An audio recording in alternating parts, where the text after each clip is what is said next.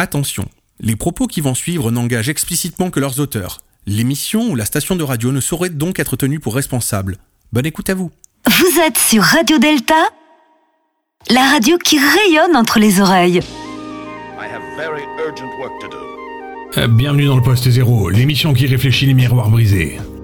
Les restaurateurs sont aux abois, les PME et TPE sont parfois à deux doigts du dépôt de bilan, et les auto-entrepreneurs sont parfois obligés de vendre tout ce qui leur reste. Oui, cela on le sait parce que ce sont des sujets qui nous sont proposés sur tous les médias. Mais qu'en est-il des travailleurs et travailleuses du sexe? Des travailleurs non salariés qui dépendent tout autant de la clientèle que les restaurateurs, mais que l'on entend beaucoup moins.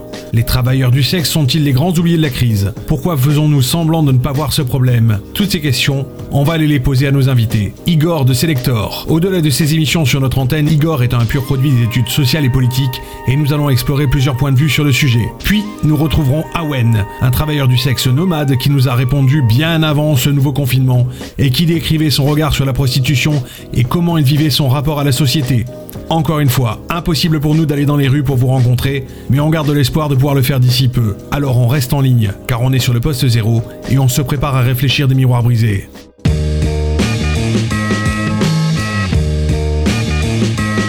À mon tafon m'appelle indien, toujours poète dans la réserve. Tu seras gentil, fous-moi la paix pour que mon calumet serve. J'envoie des signaux de fumée, super facile à décrypter vu qu'ils veulent tous dire la même chose. Évitez de me parler, ici personne ne s'est choisi. Comme dans un mariage arrangé, on fait semblant, moi plus que d'autres. Je n'ai fait ça que pour manger. Dans les couloirs, ils disent de moi qu'au début j'étais plus sympa, c'est vrai, bien obligé. C'était la période d'essai. À la cantine, toujours un con pour m'inviter à sa table. Mais je n'ai rien à y foutre, moi comme un gosse dans une étable. Le principe d'une est enfermé des trous du cul dans une petite pièce en fenêtre. Forcément c'est vite puant. Le vendredi c'est des contrats qui portent en mocassin en dents Avec un tête de type qui prennent en pied à la fête des voisins. Je les écoute déblatérer dans cette réunion sans fin Calons un point pour le débrief du point que nous ferons demain. Putain on t'a pas dit à quel point tu ne sers à rien. Si t'étais dans un groupe pas tu jouerais du tambourin Bah t'es ma montre fout le cafard Il est peut-être en serre moi le quart. Et si je ne cotise pas pour rien Encore 2h40 piges pose clope Comme tous ces cons je pars me griller une tige, je raconte une blague pédophile Regarde en sourd qui se fiche.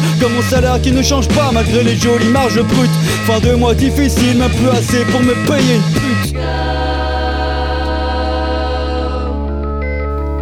Tu rêves qu'un type te fasse un mot, moi que tu partes en congé mat. Mais vu ton visage ingrat, c'est pas gagné pour ta chatte. Sur la même chaise en face de moi depuis trois ans Ton cul en a assez de regarder passer Les promotions canapé. T'as l'air dégueu comme un plateau repas Mais je dois faire avec. Si t'étais pas célibataire, tu nous verrais plus que ton mec. Surinvesti comme tous ces gens qui à côté n'aiment pas leur vie. La seule personne que tu vois le soir c'est le veilleur de nuit. T'inquiète, t'es pas la seule, il y en a beaucoup Des comme toi qui se retrouvent pour boire des coups Tous les soirs au bar d'en bas. Moi à chaque fois c'est pareil Nouvelle excuse pour ne pas prendre un verre alcoolique anonyme. Je ne bois qu'en solitaire. Comment vous dire Vos vies c'est nul comme une soirée d'entreprise. T'étais poète et dégoûté. Tout le monde t'a vu serrer Denise Moi j'étais parti au shot Avec la jeune Fanny. Personne ne suce plus qu'une stagiaire qui rêve d'avoir un CDI Ici c'est la pression tout le temps. Concours de beat permanent. On devrait tous bosser à poil. Ça nous ferait gagner du temps. Et c'est marrant Ceux qui s'écrasent le plus sont toujours des gamins. Si papa est au chômage Le Père Noël n'apportera rien. Je me rappelle quand j'ai rêvé que les heures sup étaient payé Puis que je me suis réveillé parce que l'accueil m'avait appelé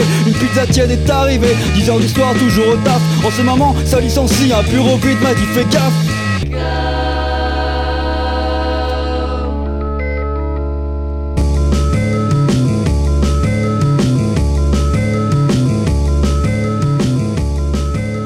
Igor Sector, bienvenue dans le poste zéro. Merci euh, Mitch de m'accueillir dans le poste zéro. Et euh, bonjour à tous les à tous nos à tous les auditeurs à tous les auditeurs de Radio Delta.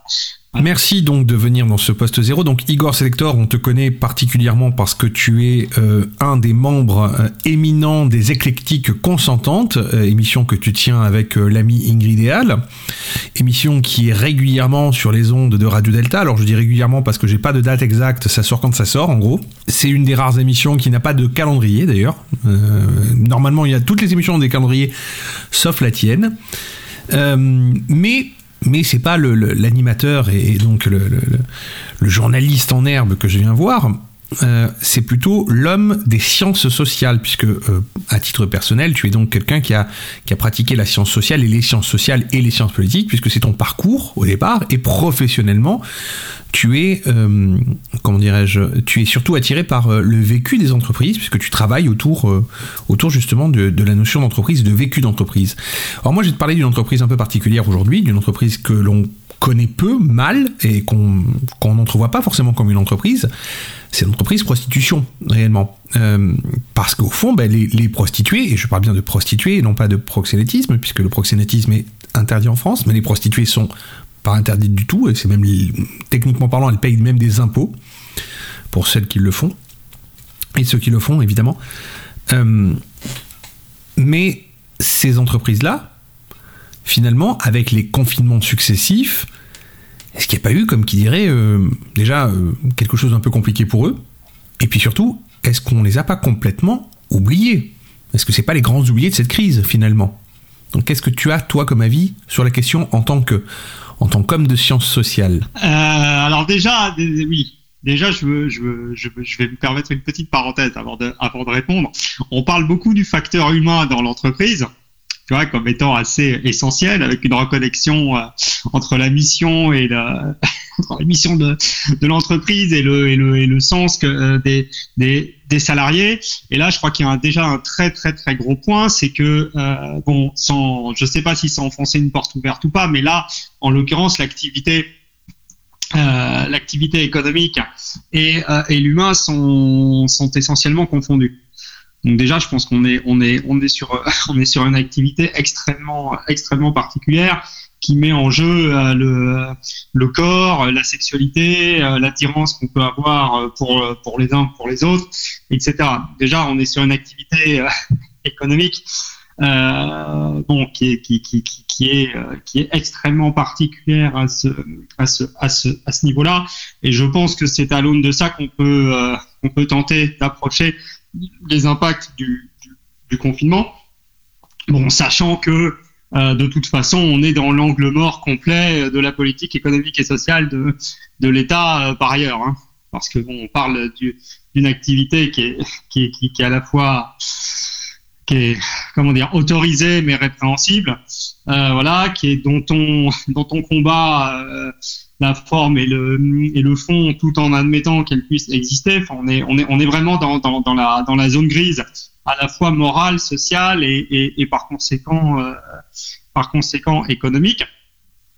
Euh, voilà. Bon, alors sachant que c'est une activité qui, est bien entendu, on va dire, euh, enfin comment, qui a de multiples facettes déjà parce que je pense que c'est pas du tout la même chose euh, de, de comment de se prostituer euh, sur les grands boulevards ou à l'aune des, euh, des ou, à, ou, à, ou, sur les sur les aires euh, sur les aires d'autoroute euh, ou, à, ou à, proximité des gares ou des ports que euh, de, de, de faire des de faire des pas enfin on va dire de faire des passes à 5000 ou à 10 000 ou à 10 000 dollars la nuit de dans un dans un palace.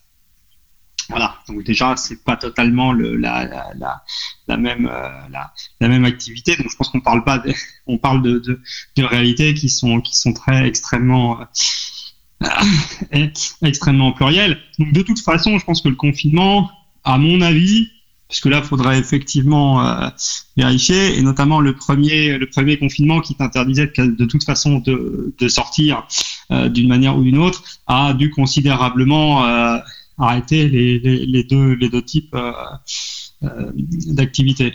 Voilà. Donc déjà, je pense que bon, on est sur. Après, euh, c'est sûr que la, cette activité-là n'est en aucun cas présente dans le discours, dans, le discours public.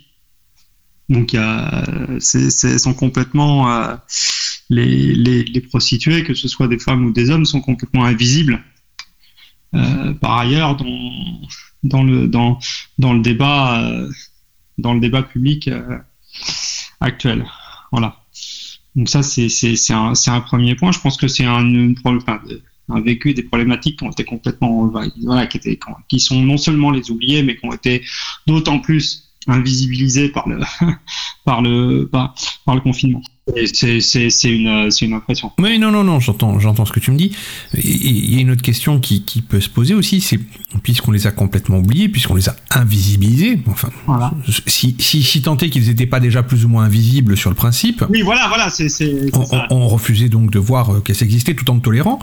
Euh, D'ailleurs, il y a une vieille expression qui dit que c'est le plus vieux métier du monde, mais enfin, finalement. Euh, euh, c'est une façon de dire ils existent, on les tolère, mais euh, euh, on veut pas le voir, quasiment. C'est une façon de faire, enfin, j'ai l'impression. Il y a une question qui se pose, c'est aussi quelle est la part de, responsabilité de l'économie du pays qui est rapportée à la prostitution, parce que finalement, ils, contribuent à l'économie du pays. Ce sont des consommateurs comme les autres qui, au fond, génèrent du, du, du revenu, donc génèrent de l'économie, vont dépenser de l'argent est-ce que, est-ce que, et puis il y a des clients qui vont les voir, donc ils vont dépenser de l'argent. Enfin, c'est, il y a tout un cercle. Donc finalement, est-ce que c'est pas un commerce comme un autre, au même titre qu'un restaurateur, alors que les restaurateurs, eux, ont des aides pour passer les, pour passer cette période un peu complexe? Les prostituées ou les travailleurs du sexe, comme le dit si bien l'un de nos autres invités qui est Awen. Est-ce que les travailleurs du sexe, finalement, euh, bah, euh, du coup, on n'a pas dit, bon, bah, puisqu'on les voyait déjà pas à la base, on va faire un peu comme si on les voyait pas après Qu'en est-il de ce côté-là, voilà déjà? Ah bah déjà bon alors après il y a, plusieurs niveaux de réflexion. Je, n'ai absolument aucun chiffre euh, ni du poids de la prostitution dans l'économie comme une recette ni bien entendu des dépenses euh, bah, voilà courantes des prostituées. Je ne sais même pas si c'est chiffré au sens de la comptabilité nationale si tu veux. Euh, ça, ça a forcément un poids dans le PIB mais Est-ce qu'il y a des chiffres? Je n'en sais rien. Et, euh, je n'ai pas lu euh, d'études sur le, sur, le, sur le nombre global de, voilà, de, la, population que ça peut, que, que, que, ça, que ça peut représenter. déjà, je ne sais pas si c'est si, si évalué. Après, bah, tout le problème, c'est qu'on est, on, on, on, est sur une, on est sur une activité qui, qui est, euh, voilà, qui, qui n'est pas, qui n'est pas comment, qui n'est pas combattu, combattu, mais qui n'a pas le droit d'exercer. Donc c'est c'est c'est c'est extrêmement euh, c'est c'est extrêmement c'est extrêmement compliqué euh, qui n'est pas ou peu alors je vais dire peu parce que euh, il y a des représentants une forme de, de représentation qui, qui existe de temps en temps mais qui, voilà euh, bon dans un contexte où euh, qui, qui, qui doit être extrêmement extrêmement particulier parce que je sais même pas en fait pour le dire si si la si la voix de la prostitution serait audible euh, à l'heure actuelle, en fait. Euh, que ce soit euh, masculine, féminine ou autre. je, toi, c'est est-ce que, est-ce que même il y a une place politique et médiatique? Je pense que la question se, la question peut se, peut, peut se, peut, peut se poser dans ces, dans, dans, dans ces, dans ces termes-là, parce que je, je pense que c'est une activité qui a, qui fait l'objet d'une forme de tolérance, effectivement, pour X, pour X raisons, et je pense que c'est une tolérance très différente selon les milieux dans lesquels elle s'exerce, encore une fois. Euh, bon, voilà, euh, mais dont la dont l'acceptabilité sociale est, extra, est relativement faible. Bon, euh, globalement. Donc c'est c'est c'est c'est extrêmement extrêmement particulier et je vois mal le premier ministre aller faire un plan pour protéger, enfin, ou du ou du moins le dire ouvertement qu'il fait un plan pour protéger les, pour protéger les prostituées euh, au, même titre que les restaurateurs. C'est d'ailleurs, euh, enfin, ce que tu dis là, ce que tu dis là est, très juste. Je vois mal effectivement le premier ministre faire ça, et c'est même, même toi, tu me, enfin, tu me dis ce que je pensais déjà, mais finalement, ça pose une question. C'est euh, est-ce que les prostituées, les travailleurs du sexe, de manière générale, hommes, femmes, peu importe, est-ce qu'au fond puisqu'ils sont déjà invisibilisés, excuse-moi, euh, de, par, de par la nature même de leur activité, puisque la société les tolère sans même les laisser vraiment exister. Enfin, ça, pose aussi d'autres problèmes, c'est des problèmes de société, mais ça, on n'en débattra pas ici. Est-ce que finalement, quand on les met de côté et que le Premier ministre ne prend pas euh, acte, fait tes, fait tes causes en disant, ben, tout, tout ce pan de la population qui existe, qui sont des travailleurs qui ne peuvent plus travailler, il faudrait les aider. Quand il ne fait pas ça, est-ce qu'il ne met pas d'un seul coup ben, ces, ces, ces gens-là comme des citoyens de seconde zone? Est-ce qu'on les classe pas comme des citoyens de seconde zone ou de troisième zone déjà? Ne serait-ce que ça? Si si, si, si, si, mais très, très, très, très clairement. Très très clairement, mais de toute façon, c'est c'est à, à, partir du moment où la où l'activité n'a pas euh, n'a pas globalement pignon sur rue, on est sur quelque chose qui est entre légal le, légal et l'illégal, qui est toléré, bon, mais, qui de toute façon euh, s'avère être moralement euh, extrêmement répréhensible. Je parle bien de morale, hein, voilà. à mon à mon sens, il n'y a pas d'accept, enfin, il y a peu d'acceptabilité sociale de, de, de, de, cette activité. Si, on est, on est effectivement sur des, sur des personnes euh, qui ou sur, sur des professions, mais ce sont avant tout des, des, êtres, des êtres humains euh, dont on ne peut pas forcément voir l'activité, dont certains mouvements et certaines idéologies nous disent qu'effectivement ça rabaisserait l'individu. Bon, ça, je les laisse juges de leur, euh, leur chose. Le tout dans un contexte légal qui, de mon point de vue, les protège pas spécialement non plus que ce soit avec, enfin, qui, qui les protège déjà pas, qui les protégeait déjà pas euh, spécialement. Voilà, leur euh, leur statut et en même temps le, le niveau de, de, de, protection était à mon sens déjà euh, fragilisé par le fait qu'on ait remplacé, enfin qu'on ait qu'on ait renversé en fait la, la charge de la culpabilité sur les sur le client. Euh, voilà, parce qu'à partir du moment où, la, où le, le, faire appel à une, prostituée, à une prostituée et en même temps le racolage sont deux choses qui sont complètement illégales et c'est le client qui se, qui, qui se retrouve pénalisé, euh, ça met toute la charge sur le client et donc ça laisse, euh, ça ouvre la porte à tout, ça peut potentiellement ouvrir la porte à toute forme de violence. Voilà. Donc euh, bon, ça c'était déjà un premier un, premier point, mais oui, de toute façon, voilà, on par, on en parle pas, on ne veut pas le on ne on ne veut pas le voir. Euh, bon, et puis, et puis en même temps, voilà. Alors, ce qui pose euh, la question de savoir comment est-ce que euh, les prostituées, et ça, effectivement, ce serait intéressant de le savoir, sont référencés même quand ils déclarent leur quand, quand, ils déclarent leurs leurs différents revenus. bon, je suppose qu'il y a des associations de, de soutien. est-ce que effectivement ils sont en contact avec avec l'État pour mettre en place ce type de dispositif? Bon, euh, voilà, parce qu'on est, on est, on est sur des problématiques économiques, on est sur des problématiques sociales, humaines, sanitaires, euh, par définition. Bon, voilà, hein, c'est, évident que c'est un métier euh, euh très, très à risque. Euh, à la fois en termes de violence et en termes de maladies sexuellement transmissibles. Donc euh, voilà.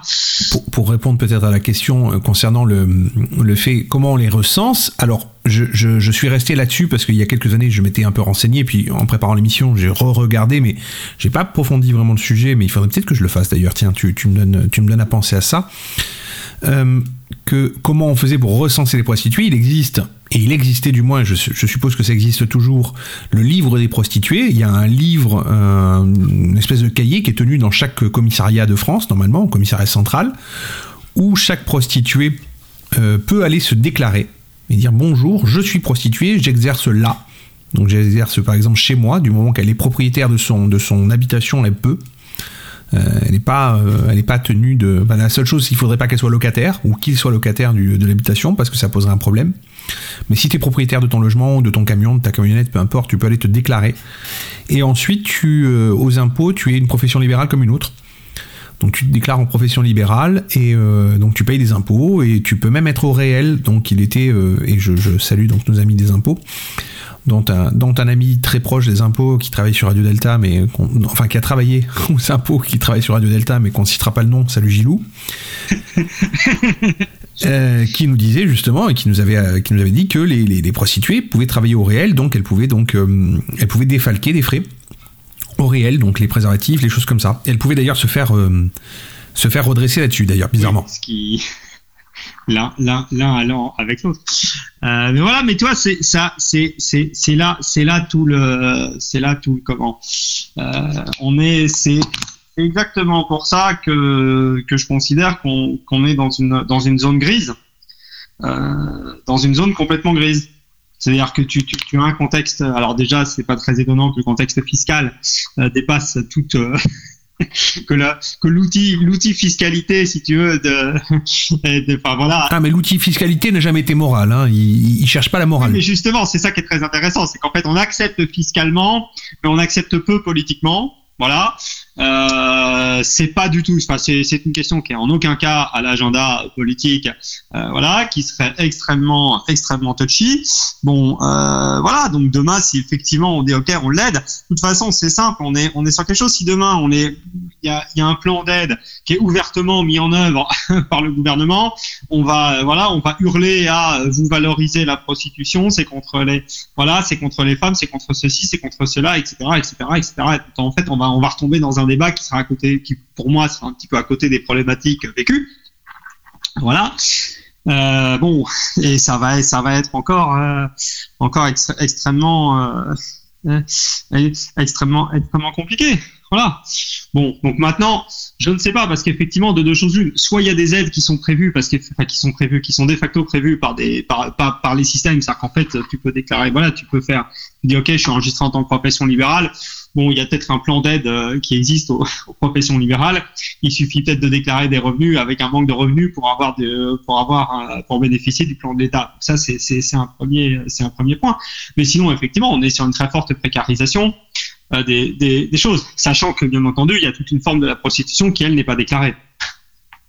Donc là, de quoi parle-t-on par ailleurs? euh, ce qui c'est ce qui serait elle qui m'inquiéterait encore le encore le plus finalement. Parce que bon c'est sûr que les voilà on est parce qu'on est on est on est on est sur des réalités euh, extrêmement extrêmement voilà ça n'est pas être dans, dans, quelque chose qui ressemble à une maison d'abattage ou à des cabines enfin, donc voilà. là, ces populations-là euh, doivent souffrir du confinement encore plus que, encore plus que, que, le reste, et je pense que ça doit être extrêmement, euh, extrêmement difficile. Voilà. Bon, après, sachant que, euh, et là, c'est autre chose. Moi, j'avais l'impression qu'il y avait une forme de mutation en fait d'une partie du marché de la prostitution vers le, enfin, vers les réseaux internet.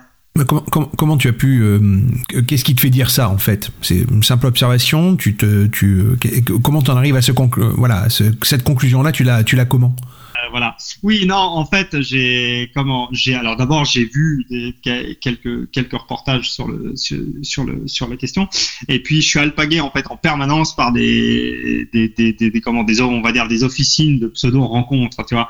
Ils ne sont pas des sites de rencontres où tu vois ouvertement des pour le coup des femmes extrêmement dénudées, tu vois. bon, qui proposent soit des rencontres, soit des, des, live cam, euh, voilà, comme si on était dans une boîte de striptease ou dans un clip show, ou bon, en gros, euh, mais ça, voilà, ça, tu as tout un tas de, de, de, de, serveurs où tu dois avoir des femmes comme des hommes, voilà, qui, euh, moyennant finance de ta part ou des dons, en fait, te font des shows, euh, des shows privés.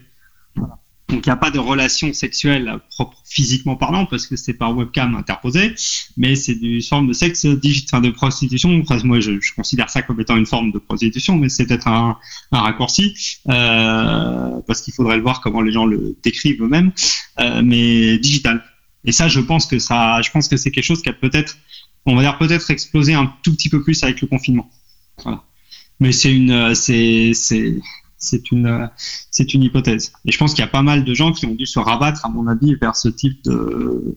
Vers ce type oui, vers ce type d'activité finalement. Oui, bah, bah, disons qu'en fait, à partir du moment de, enfin, c'est pas, c'est, j'imagine que t'as des, que, que tu dois avoir des, des prostituées qui l'étaient déjà, si elles bénéficiaient d'un minimum de confort matériel, bah, elles ont pu potentiellement investir dans ce type de, dans, dans, dans, dans ce type de matériel euh, qu'elle pouvait avoir déjà et, euh, et, et, s'ouvrir des, des, des, sessions sur les, sur les sites.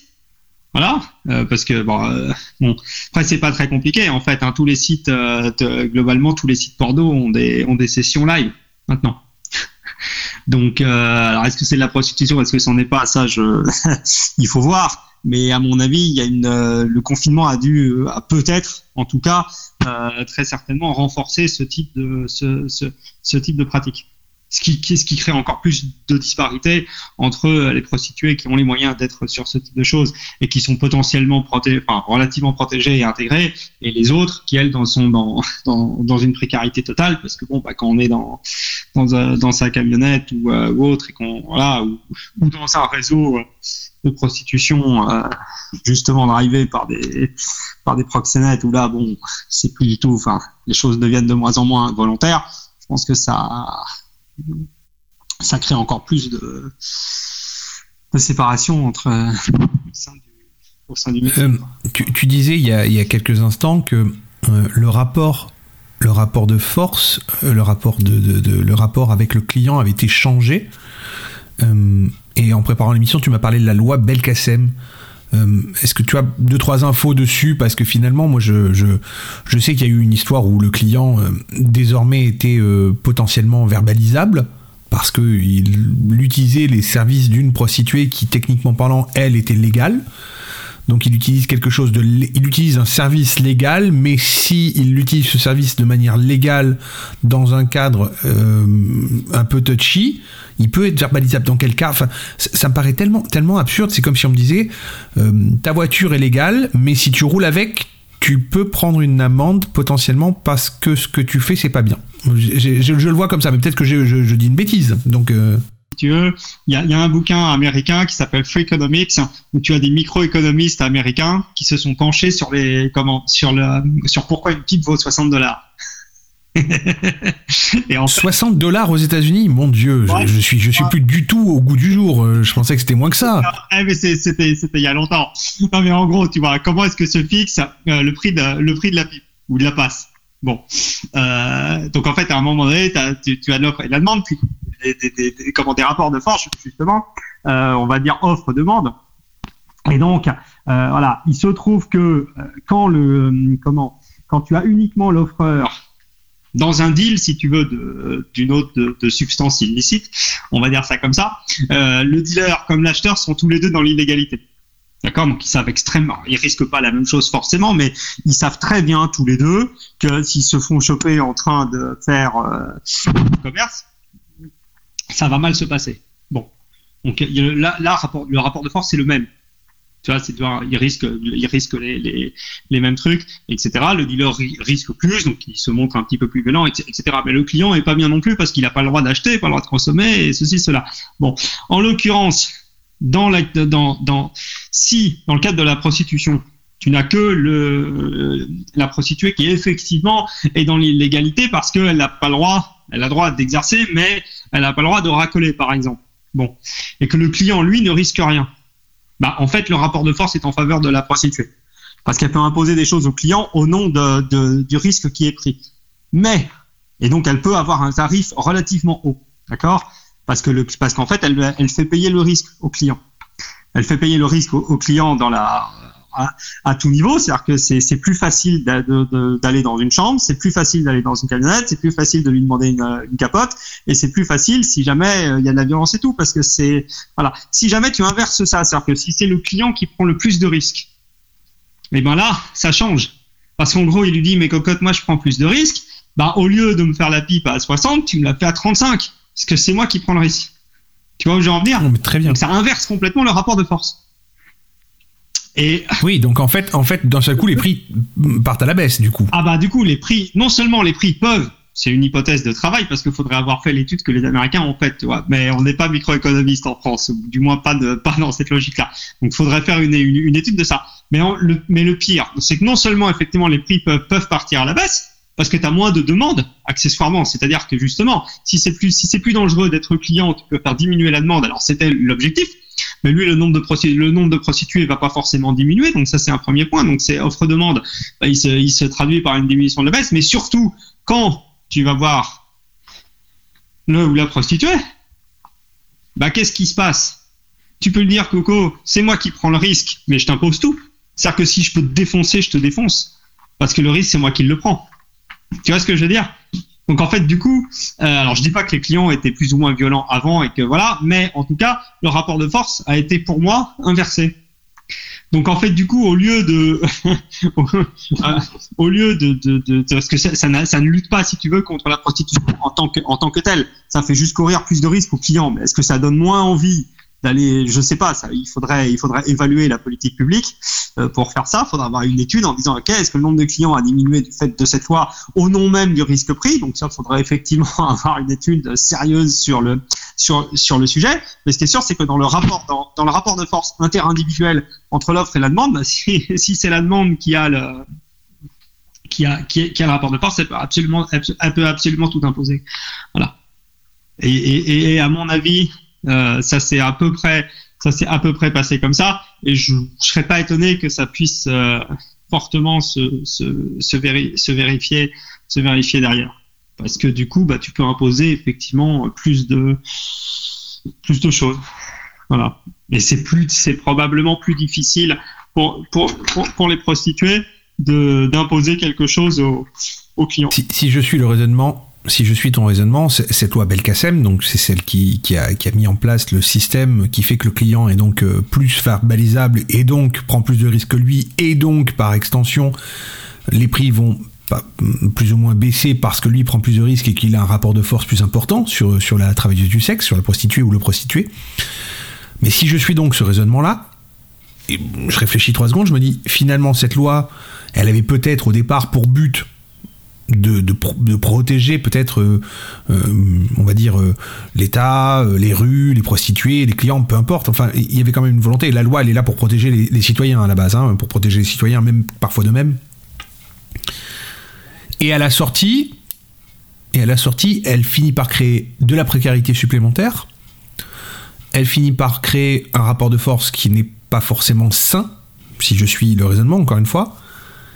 Et qui plus est, elle finit par, euh, par faire en sorte que les prostituées sont donc moins bien payées, ont plus, euh, de risques, on va dire, d'être violentées, d'être face à des clients euh, pas forcément sympathiques, qui imposent des pratiques qu'ils ou qu'elles n'ont pas demandées, avec des tarifs toujours plus bas, du coup. Donc on est sur une espèce de logique de marché où, où le tarif doit être de plus en plus bas pour attirer le plus de clients possible, parce que bah, il faut faire plus de clients pour arriver au même chiffre à la sortie. Et est-ce qu'on n'est pas en train de tuer du coup, euh, ce métier-là, ça reste un métier. Hein. Ah bah c'était c'était l'objectif puisque l'objectif était, était de faire diminuer la de, de diminuer l'attrait pour la clientèle. Après c'était pas après il faut il faut relativiser. Je veux pas taper sur la loi elle-même. Il y avait d'autres articles qui m'échappent complètement à la seconde qui euh, qui, qui qui mettaient peut-être plus de de de protection. Voilà. Je veux pas attacher au nom de la ministre, un truc. Mais, mais pour moi, les faits, les, les, les faits, enfin, c'est, c'est, c'est une, c'est une hypothèse extrêmement, extrêmement forte. Et je serais pas étonné que ça se soit, euh, que, que ça se soit fortement vérifié. Voilà.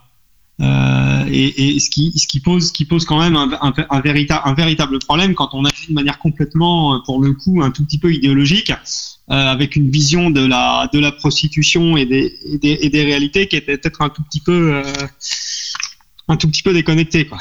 Voilà. Bon, mais c'est une, euh, c'est, c'est, c'est une crainte. En l'occurrence, ce sont, ce sont des choses qui avaient été observées euh, aux États-Unis. Voilà. Donc, euh, malheureusement, je crois qu'il s'est, il s'est probablement produit le, le même type de phénomène en, en France, à mon avis, quoi. Bon. Mais encore faudrait-il étudier euh, les effets de la dite de la de la dite loi. Toi qui es un homme donc de de, de sciences sociales et d'économie entre guillemets, puisque ça reste quand même un domaine que tu maîtrises. Si je te dis un truc tout bête et que je te dis allez demain on revient sur la loi euh, Marthe Richard et euh, on permet de réouvrir les maisons closes. On, met les choses voilà à plat. On dit voilà peut-être que la prostitution a besoin d'un cadre peut-être plus cadré pour, se permettre euh, d'évoluer dans, quelque chose de plus sain. D'un point de vue social ou moral, je me doute bien que ça va poser euh, quelques soucis ou quelques questions, mais d'un point de vue économique, à ton avis, qu'est-ce qu'on pourrait gagner ou perdre? Ah bah si, si c'est si c'est bien fait, si c'est très bien fait, si c'est très bien fait, c'est-à-dire que si on transforme pas, si on ne réouvre pas les maisons d'abattage, euh, vraiment d'abattage comme il pouvait y avoir euh, jusqu'à ce que ça ferme, et, comme il existe en Espagne ou ce genre de choses, des choses extrêmement glauques. Euh, et si s'il y a effectivement, si c'est si ce sont des lieux de, bah, voilà, de, de, de, sexe très consentant, très consenti et très ouvert avec des, en gros, du coworking sexuel, euh, c'est-à-dire sans forme de proxénétisme, mais avec un très haut niveau de protection euh, sanitaire et sociale. Voilà. Euh, bon, ça peut, ça, ça, si c'est ça et si le cadre le permet, bah, je pense que c'est pour le mieux. Voilà. Après, si c'est si c'est avoir des hôtels, des hôtels de passe, etc., comme il en existe de toute façon, sans aucune réglementation, mais où c'est encore plus légal, bah là effectivement, c'est pas c'est pas top. Mais bon, mais voilà, hein, c'est c'est comme tout faut pas faut pas de demi euh, de demi mesure c'est-à-dire que c'est toute proportion gardée et sans et comparaison n'est pas raison. C'est comme les salles de shoot.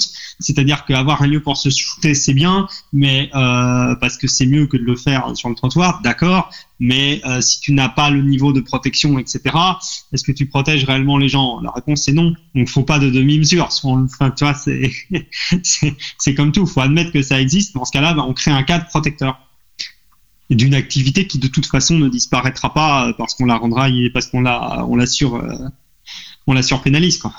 Voilà. Ce qui pourtant est le cas, on la surpénalise aujourd'hui ah de manière indirecte en pénalisant le client. Oui, bien sûr. Et puis bon, après voilà. Donc si si on est capable dans le même temps si tu veux, parce qu'à un moment donné, c'est-à-dire voilà, dans, dans, dans, le même temps, de, de, de, de permettre à des gens de s'associer, de créer des choses qui peuvent exister, qui sont des choses très protecteurs. C'est-à-dire que c'est parce que voilà, il y aura peut-être moins de violence, moins de précarité, plus de protection, notamment sanitaire, etc. Euh, dans dans le cadre d'un d'un je sais pas quoi, d'un truc coquin, tu vois, voilà, où on sait très bien que c'est de la prostitution, mais tu mets le prix. Dans ce cas-là, tu admets effectivement que bah il faille payer un tout petit peu plus un tout petit peu plus cher ou ce ou ce genre de choses. D'accord, très bien. Tu admets ça. Bon, alors après, bien entendu, le problème c'est que ça règle pas le problème inhérent à la prostitution, qui est celui de la très forte précarité sexuelle de, certains. Bon, ça c'est un premier, c'est un premier élément. Ça résoudra pas tout du tout, si tu veux. Ça évidemment, hein, ça n'empêchera pas, euh, voilà. Mais au moins, ça pourra donner, ça pourra donner un cadre.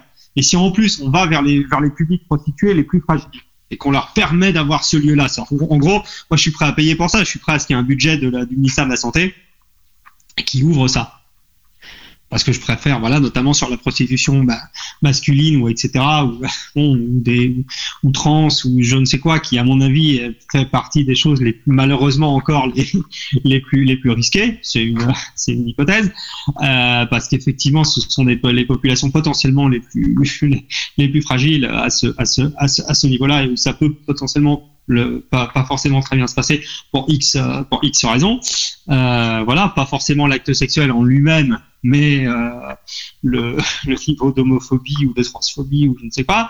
Bon voilà, euh, si ça permet de protéger ça, moi je suis pour qu'on je suis je suis ouvertement pour qu'on paye ça, à la seule condition derrière qu'on soit capable de lutter très fortement contre les contre les réseaux de trafic. Euh, de trafic humain euh, qui enlèvent des filles euh, en Afrique et qui les font passer par les, les, les maisons de viol, euh, voilà, en Turquie ou Dieu sait où, tu vois. Si on est capable de faire les deux, là on, part, on est en train de on est en train de parler de quelque chose d'efficace. Si on ne fait que la moitié du travail, ça mène absolument, ça mène encore une fois nulle part. Voilà. Mais bon. mais tu vois, ça, ça nécessite de la vision politique et ça nécessite de d'écouter les gens et de voilà et puis de et puis un, un certain degré de d'action interministérielle sur le sujet aussi. oui, il faudrait peut-être il faudrait peut-être que les ministères reçoivent donc des des, des, euh, des, représentants comme euh, le Stras qu'on avait gentiment invité mais qui, qui n'a pas euh, qui, a décliné l'invitation enfin c'est pas qu'ils ont décliné l'invitation c'est qu'ils n'ont pas répondu allez pour dire vrai donc le Stras le syndicat des travailleurs sexuels euh, donc euh, eux avaient décliné l'invitation, mais eux pourraient aller peut-être parler dans un ministère sur principe. Ce serait peut-être même bien qu'ils y aillent un jour. Voilà. Non, mais tu vois, enfin, c'est encore après de manière générale. Il est hors de question pour moi de, par, de parler euh, de la situation même des prostituées ou ce genre de choses que je ne connais pas.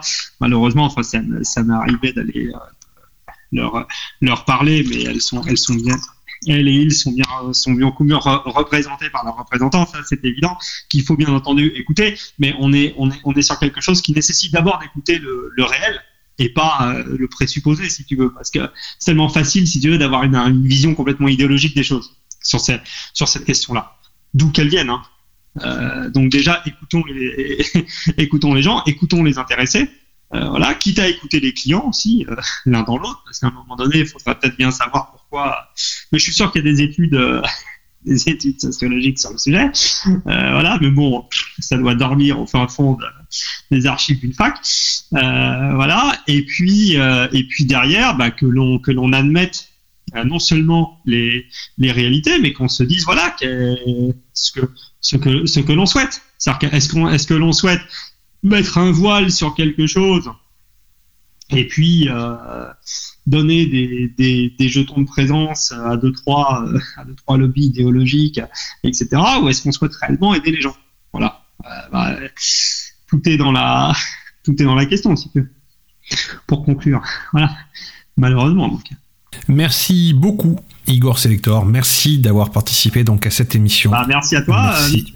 Mais je rappelle donc à nos auditeurs que l'on peut te retrouver donc sur euh, Radio Delta dans les éclectiques consentantes régulièrement. Hein, restez à l'écoute, hein, vous tombez sur l'émission de temps à autre et, et est en podcast donc sur euh, sur le site de la radio www.deltaradio.fr. Vous n'hésitez pas à vous abonner au podcast directement euh, sur le site de la radio. Vous suivez les liens, vous atterrez sur iTunes et vous pourrez vous abonner et avoir tous les podcasts de toutes les émissions en direct et avant tout le monde, hein, puisqu'on est des gens bien, on vous les file avant.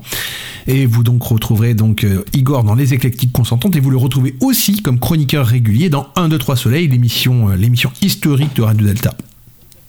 Voilà. Merci encore Igor. Qu'est-ce qu'on peut te souhaiter? Bah, euh, le, le, meilleur, c'est déjà pas mal. Hein ça, voilà. D'accord. Et on n'hésite pas, si un jour Igor se présente dans une élection présidentielle, n'hésitez pas à voter pour lui parce qu'on sait jamais, il a peut-être des idées sympas. Voilà. ouais, c'est ça, mais c'est qui sont à mon avis très incompatibles avec euh, le mot présidentiel. on sait jamais, on sait jamais. Tu as encore du temps devant toi. De toute façon, c'est le principe de la politique qui peut pas savoir. Donc, euh, par principe, j'ouvre, j'ouvre tous les possibles. Euh, c'est inhérent au truc. voilà. Bon allez, à plus tard. à plus, merci Igor, bonne journée à toi. Nous on fait une pause, on se retrouve juste après ça.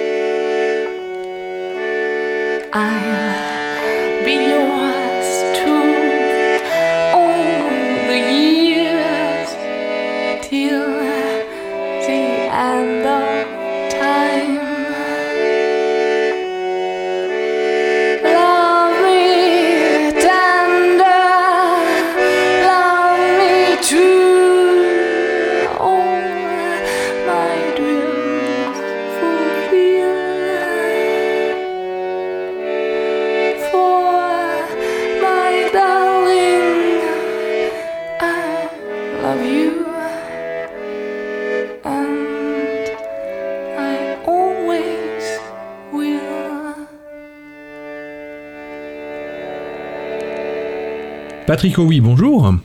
Bonjour. Bonjour. Alors Patrick Owi, vous êtes directeur, vous êtes directeur d'établissement chez ALC exactement. ALC c'est qui? Eh bien c'est un, c'est une association, c'est l'une des plus vieilles associations françaises de, de, mémoire. Agir pour le lien social et la citoyenneté, c'est une association qui est née en 1911 mais qui aurait des racines encore plus anciennes si j'ai bien compris. C'est une association qui est basée dans les Alpes-Maritimes à la base mais qui a une action sur tout le territoire.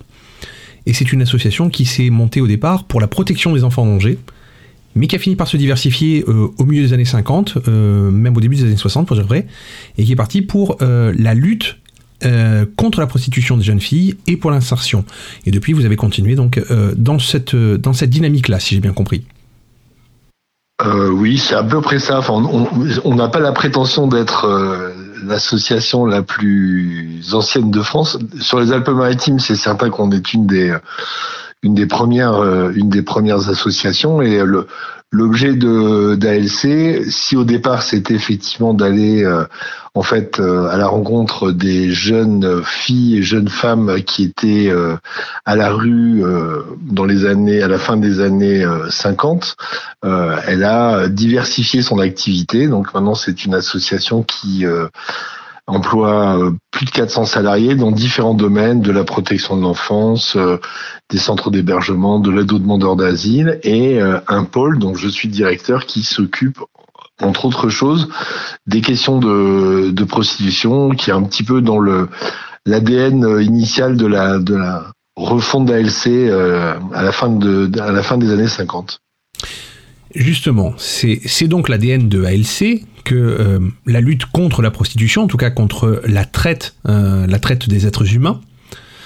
Euh, vous, en tant que directeur, j'ai une question parce que mon émission aujourd'hui va tourner autour de la prostitution et surtout d'une question essentielle pour nous. Est-ce que les travailleurs du sexe et les prostituées sont les grands oubliés de cette crise? On vient de passer un, un moment, et on est toujours dedans d'ailleurs, un peu compliqué avec confinement, ça veut dire aussi que si confinement il y a, les travailleurs du sexe sont très certainement confinés, ils ne travaillent plus. Qu'en est-il du coup? Qu'est-ce que vous, vous constatez sur le terrain?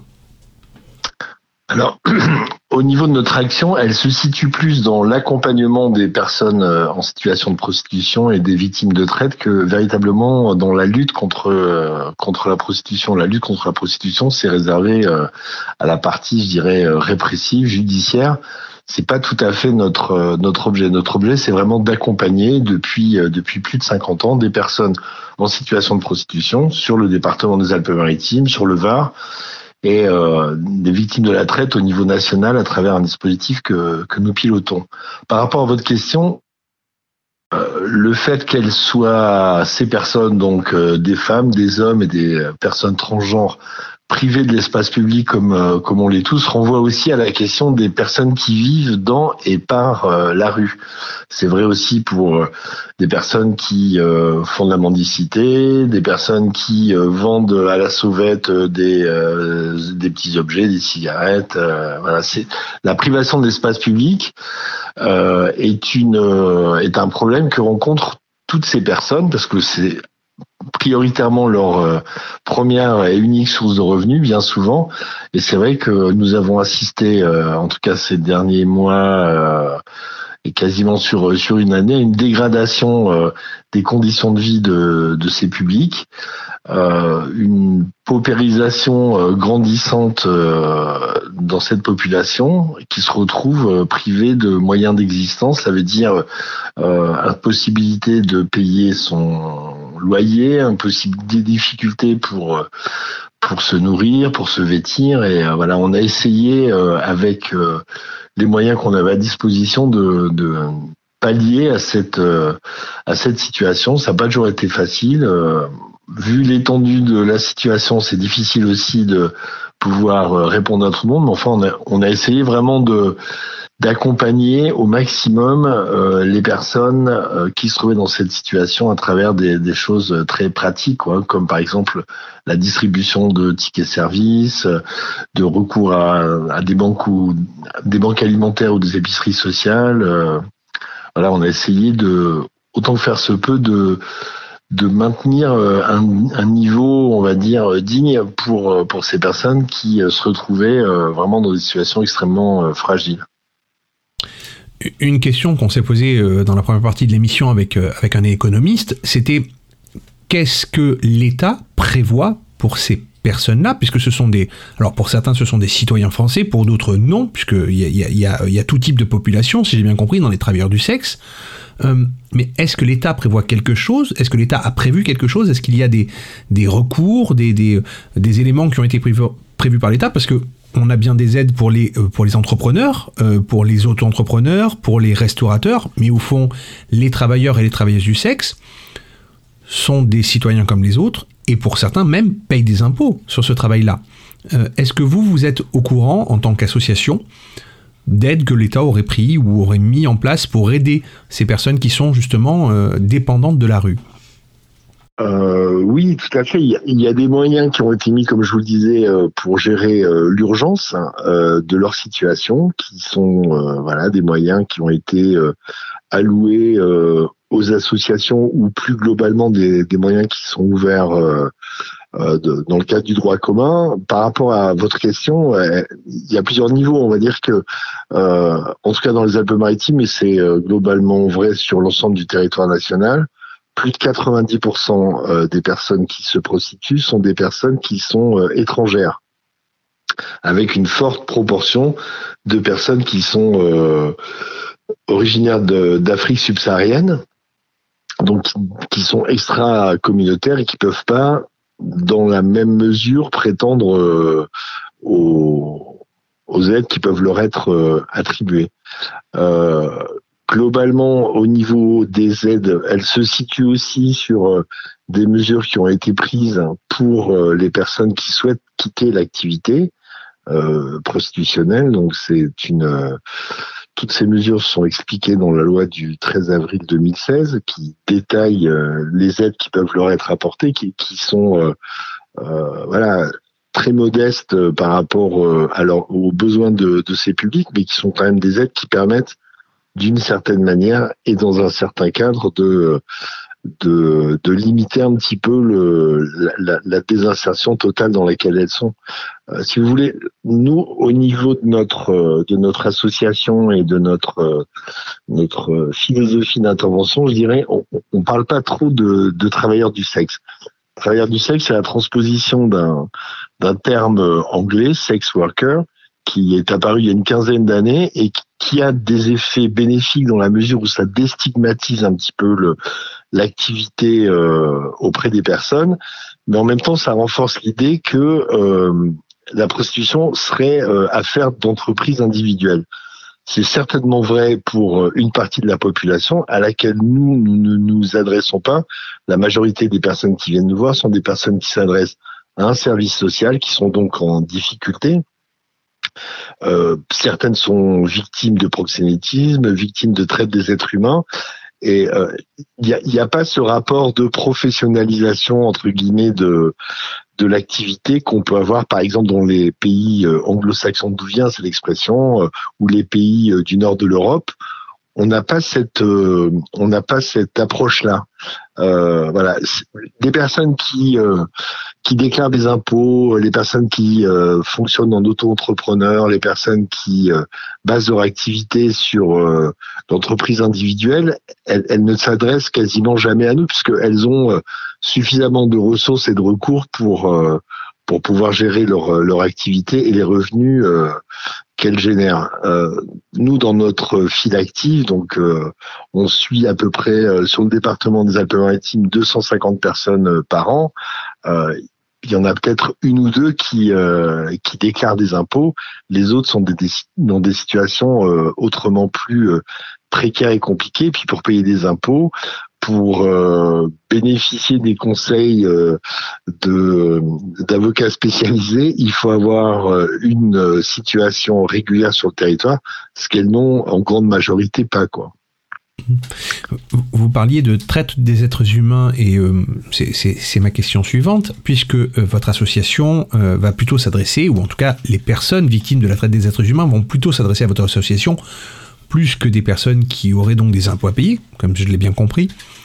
Euh, ces personnes-là donc ne sont plus dans la rue, n'ont plus accès à la rue comme beaucoup d'autres, comme ceux qui peuvent faire de la vente à la sauvette, euh, vu qu'elles font partie de réseaux, euh, des réseaux dont qu'elles ne contrôlent pas évidemment, c'est de la traite des êtres humains.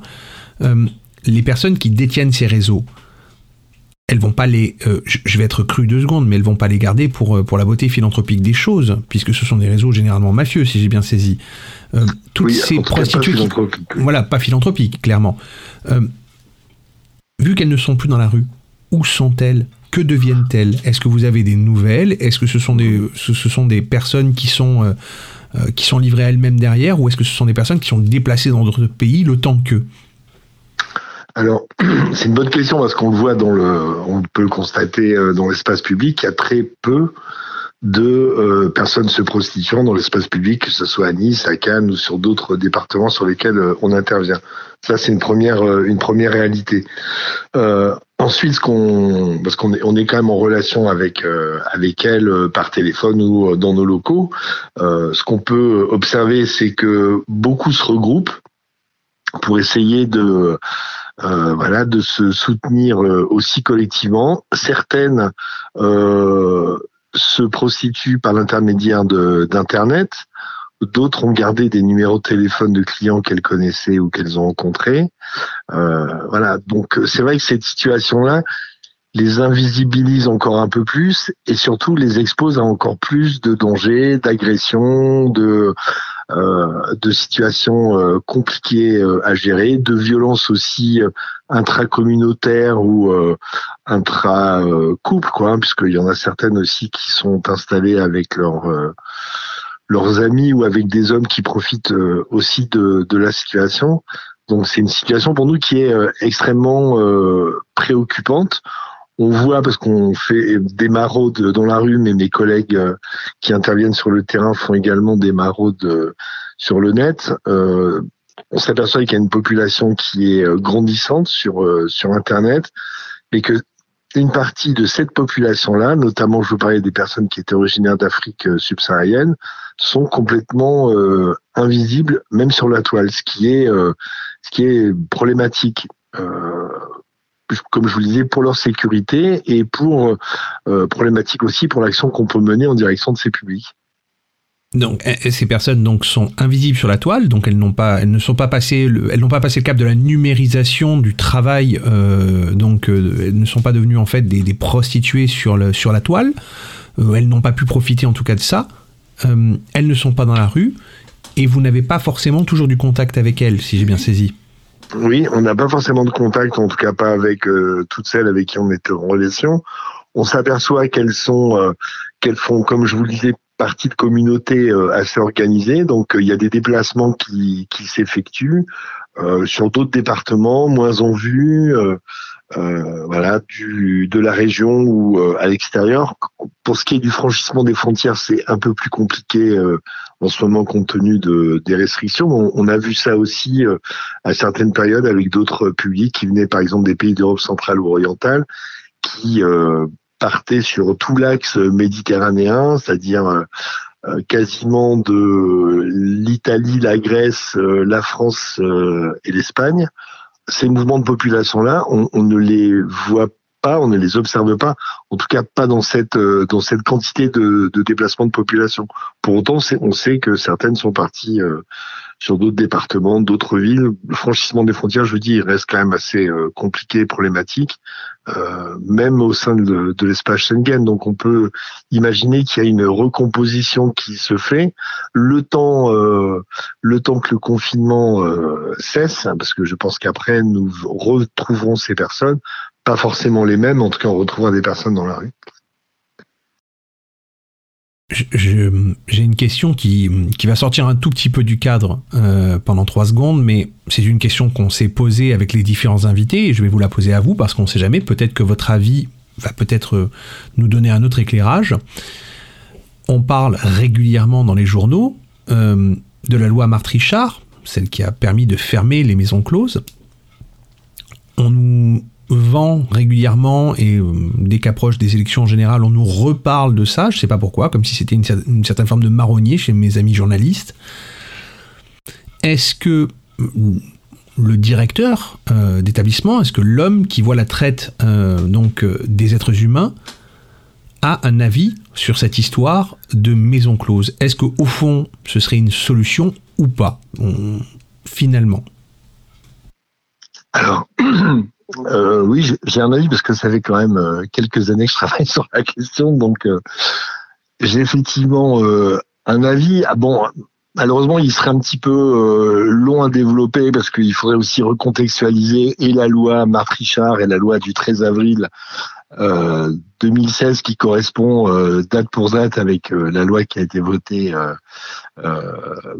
que Matrichard a fait voter, il y a des contextes historiques, il y a des contextes euh, sociopolitiques, etc., qui, qui seraient intéressants à regarder si on veut comprendre un petit peu euh, euh et la fermeture des maisons closes et le renforcement de la position française sur euh, sur la position abolitionniste. En ce qui concerne les, les maisons closes, j'ai eu la chance dans mon dans ma, ma longue carrière professionnelle de travailler euh, en France et travailler aussi sur des projets, des programmes européens, euh, internationaux, dans, dans, différents pays, euh, même des pays qui font promotion, je dirais, de leur organisation de la prostitution, le fait d'avoir des établissements qui sont, euh, euh, comment dirais-je, contrôlés, euh, sanitairement irréprochables, etc. Même dans ces pays, je pense à l'Allemagne, je pense aux Pays-Bas, par exemple.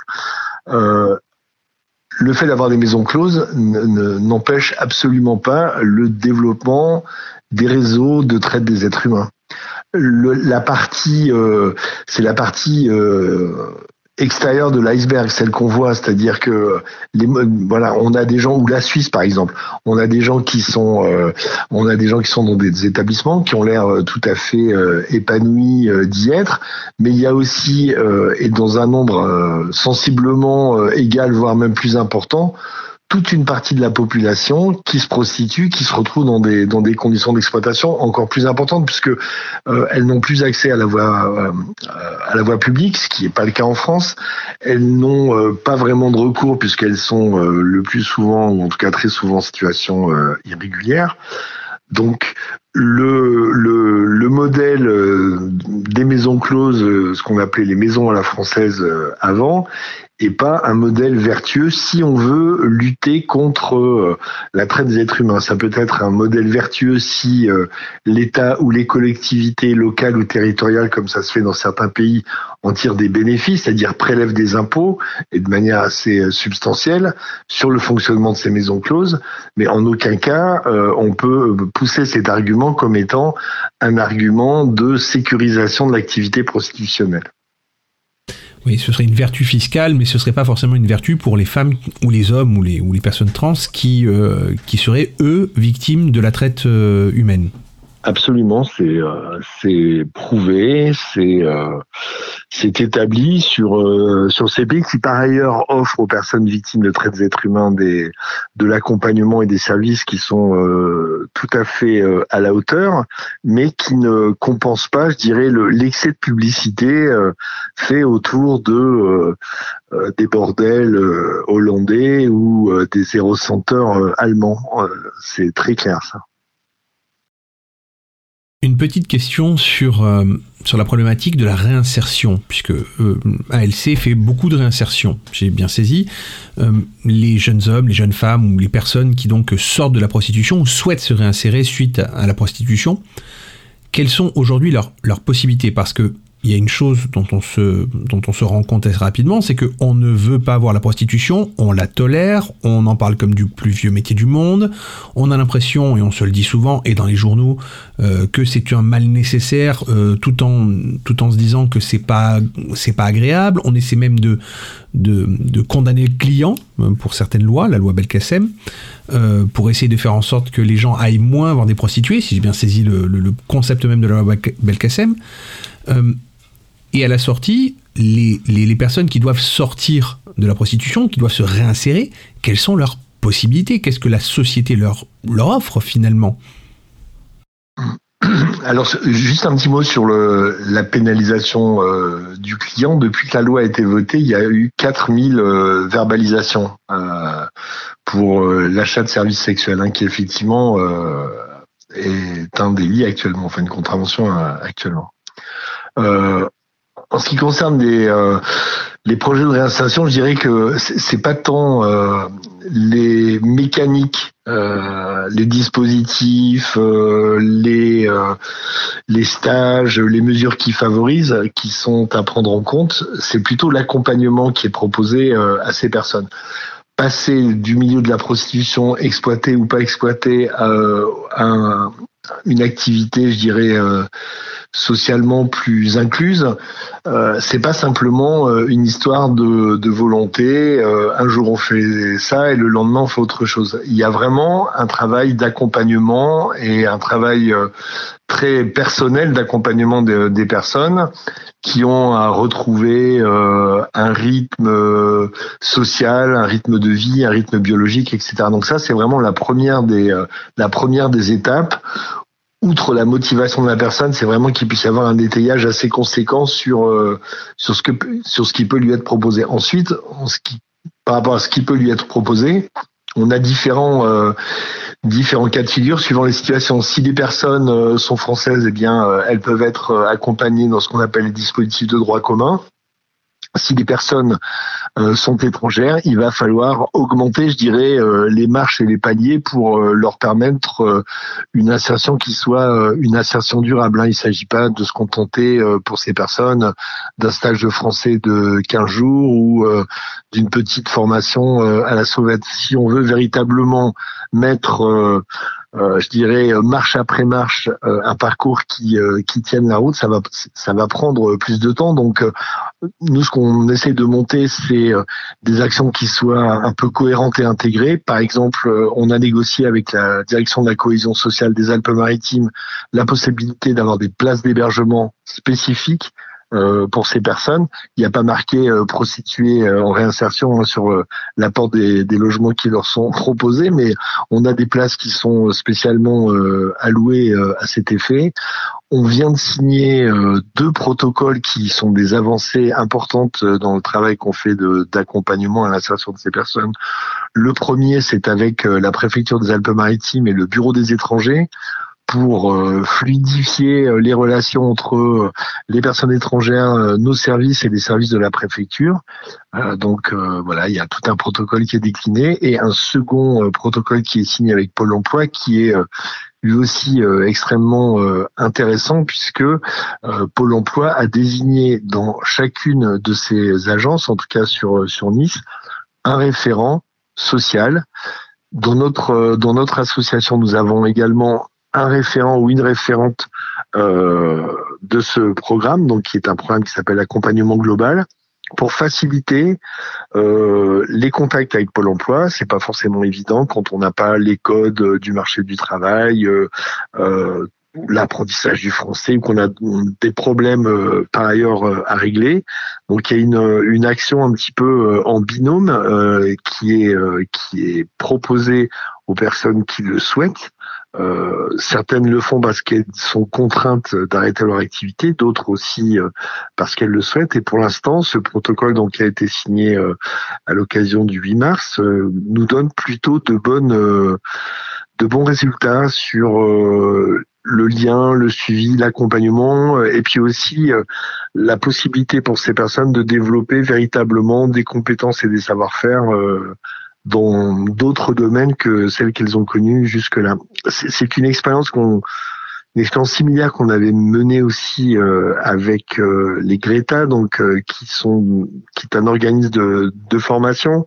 On avait travaillé il y a quelques années de cela avec tout le secteur de la restauration, de l'hôtellerie et des métiers du sport. Et voilà, dans, dans, la, dans la même dans la même ligne, je dirais, on a eu aussi des résultats qui sont intéressants parce qu'il y avait justement cet attelage euh, entre l'accompagnement euh, psychosocial, parce que il faut aussi soutenir psychologiquement ces personnes, et des dispositifs qui ne sont pas des dispositifs spécifiques, mais qui s'adaptent à la spécificité des personnes qui ont euh, euh qui ont été victimes euh, de traite, de proxénétisme, ou euh, par extension aussi des femmes qui ont été victimes de violences, violences conjugales, etc.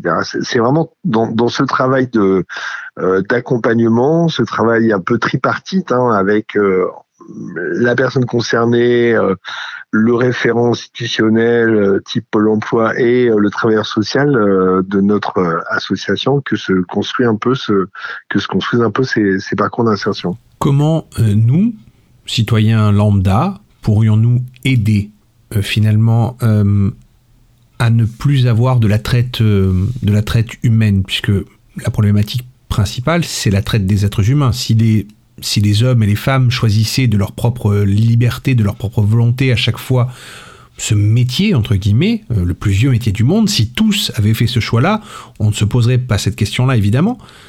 Mais du coup, il y en a beaucoup, et là on parle des Alpes-Maritimes là pour le coup parce que votre association s'y trouve, et j'invite donc les gens à se rendre sur euh, www.association-alc.org pour voir euh, vos actions, plus, précisément, s'ils veulent même peut-être soutenir ou rejoindre, s'ils sont dans les Alpes-Maritimes pour certains, euh, comment nous, citoyens lambda, pouvons-nous aider finalement à ne plus avoir de traite humaine c'est une, c'est une excellente question que vous me posez là. Je pense que euh, une des, euh, un des problèmes qu'on a autour à régler par rapport à l'opinion publique, hein, à régler sur cette question, c'est la question euh, qui pourrait se résumer ainsi ouvrez les yeux et ne détournez plus la tête. Euh, on a participé à des projets euh, européens, notamment avec l'Espagne, qui avait monté tout un tas de clips vidéo qui montraient en fait comment une situation croisée dans la rue euh, qui éveille un soupçon, finalement on la laisse tomber et euh, on passe à autre chose par, euh, par plus de confort. Je, je prends des exemples simples sur la traite des êtres humains. L'esclavage domestique, le travail forcé, la commission de délits sous contrainte, l'exploitation sexuelle, bien évidemment, le travail illégal, le travail forcé, euh, je dirais que dans l'absolu, euh, on, est en contact avec euh, avec ces questions-là tous les jours. Je dis pas que tous les chantiers de construction regorgent de personnes qui sont maltraitées en situation irrégulière et exploitées, mais il y en a. Euh, je pense que les gens qui travaillent dans les ateliers clandestins et on en a eu, euh, on a eu des exemples sur Nice, par exemple, de personnes qui étaient euh, employées dans des sous-sols pour fabriquer des magnifiques sandales en cuir qui étaient vendus euh, en boutique à des personnes, enfin voilà, qui avaient les moyens de se les payer, alors que l'artisan qui fabriquait les chaussures n'était pas payé, dormait dans la cave, avait les la peau brûlée par les produits qu'il utilisait pour teindre le cuir, etc. Enfin, euh, c'est vraiment la question que vous posez, c'est vraiment la question de l'identification. Elle se pose pour les professionnels, très clairement. Euh, entre une personne qui est victime de traite et une personne qui ne l'est pas, mais elle se pose aussi dans la population en général. Et de ce point de vue-là, je pense que euh, les médias, les autorités aussi euh, devraient euh, être un peu plus attentives et un peu plus réceptives au fait de pouvoir euh, faire circuler des messages simplement pour que les personnes, l'opinion publique, certes pas tout le monde, en tout cas l'opinion publique, on va dire, appelons-le comme ça, dans une espèce de cadre général, puisse être réellement attentif à ces situations que l'on croise, je vous dis, tous les jours, dans tous les domaines de, notre vie. Il y a des pays qui sont euh, plus courageux, euh, plus euh, offensifs sur ces questions, parce que là on parle de votre sujet, c'est l'exploitation sexuelle, la prostitution, la traite des êtres humains, mais on pourrait parler aussi du, travail forcé ou de l'esclavage domestique, qui est quand même aussi une réalité. dans certains pays, on a des campagnes importantes. les syndicats, par exemple, travaillent avec les organisations comme les nôtres pour euh, essayer de porter assistance aux victimes. Euh, il y a vraiment une, y a vraiment une prise de conscience euh, générale qui se fera euh, peut-être par, qui s'est faite à certains moments par des histoires qui ont été portées au niveau, au niveau du public et qui étaient assez dramatiques pour que les gens s'en émeuvent. Mais c'est un petit peu comme tous les sujets d'actualité, quoi. Une fois que, une fois qu'on a versé une petite larme ou une fois que qu'on s'est dit, bah effectivement, c'est quand même, c'est quand même terrible ces choses-là. On passe à l'actualité, à l'actualité suivante.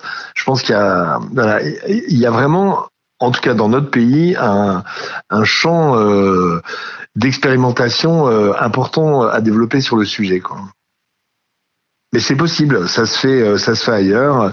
Nous, on a cherché des, on a cherché des diffuseurs pour le projet que nous avions fait de sensibilisation justement du grand public sur les différentes formes de traite on a eu énormément de difficultés. Euh, bah, on a tellement eu de difficultés qu'on l'a pas fait, mais on a eu beaucoup de difficultés à intéresser, quoi. Enfin, intéresser au-delà de, euh, au-delà d'une émotion passagère, quoi.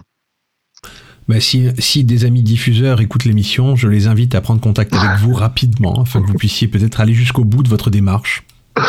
Ils seront les bienvenus, je vous remercie. Mais il n'y a pas de quoi. Merci beaucoup, Patrick Owi, de votre temps Merci de, nous avoir consacré donc ce temps pour nous parler de, l'association et de votre travail que vous faites euh, contre euh, la traite euh, des êtres humains.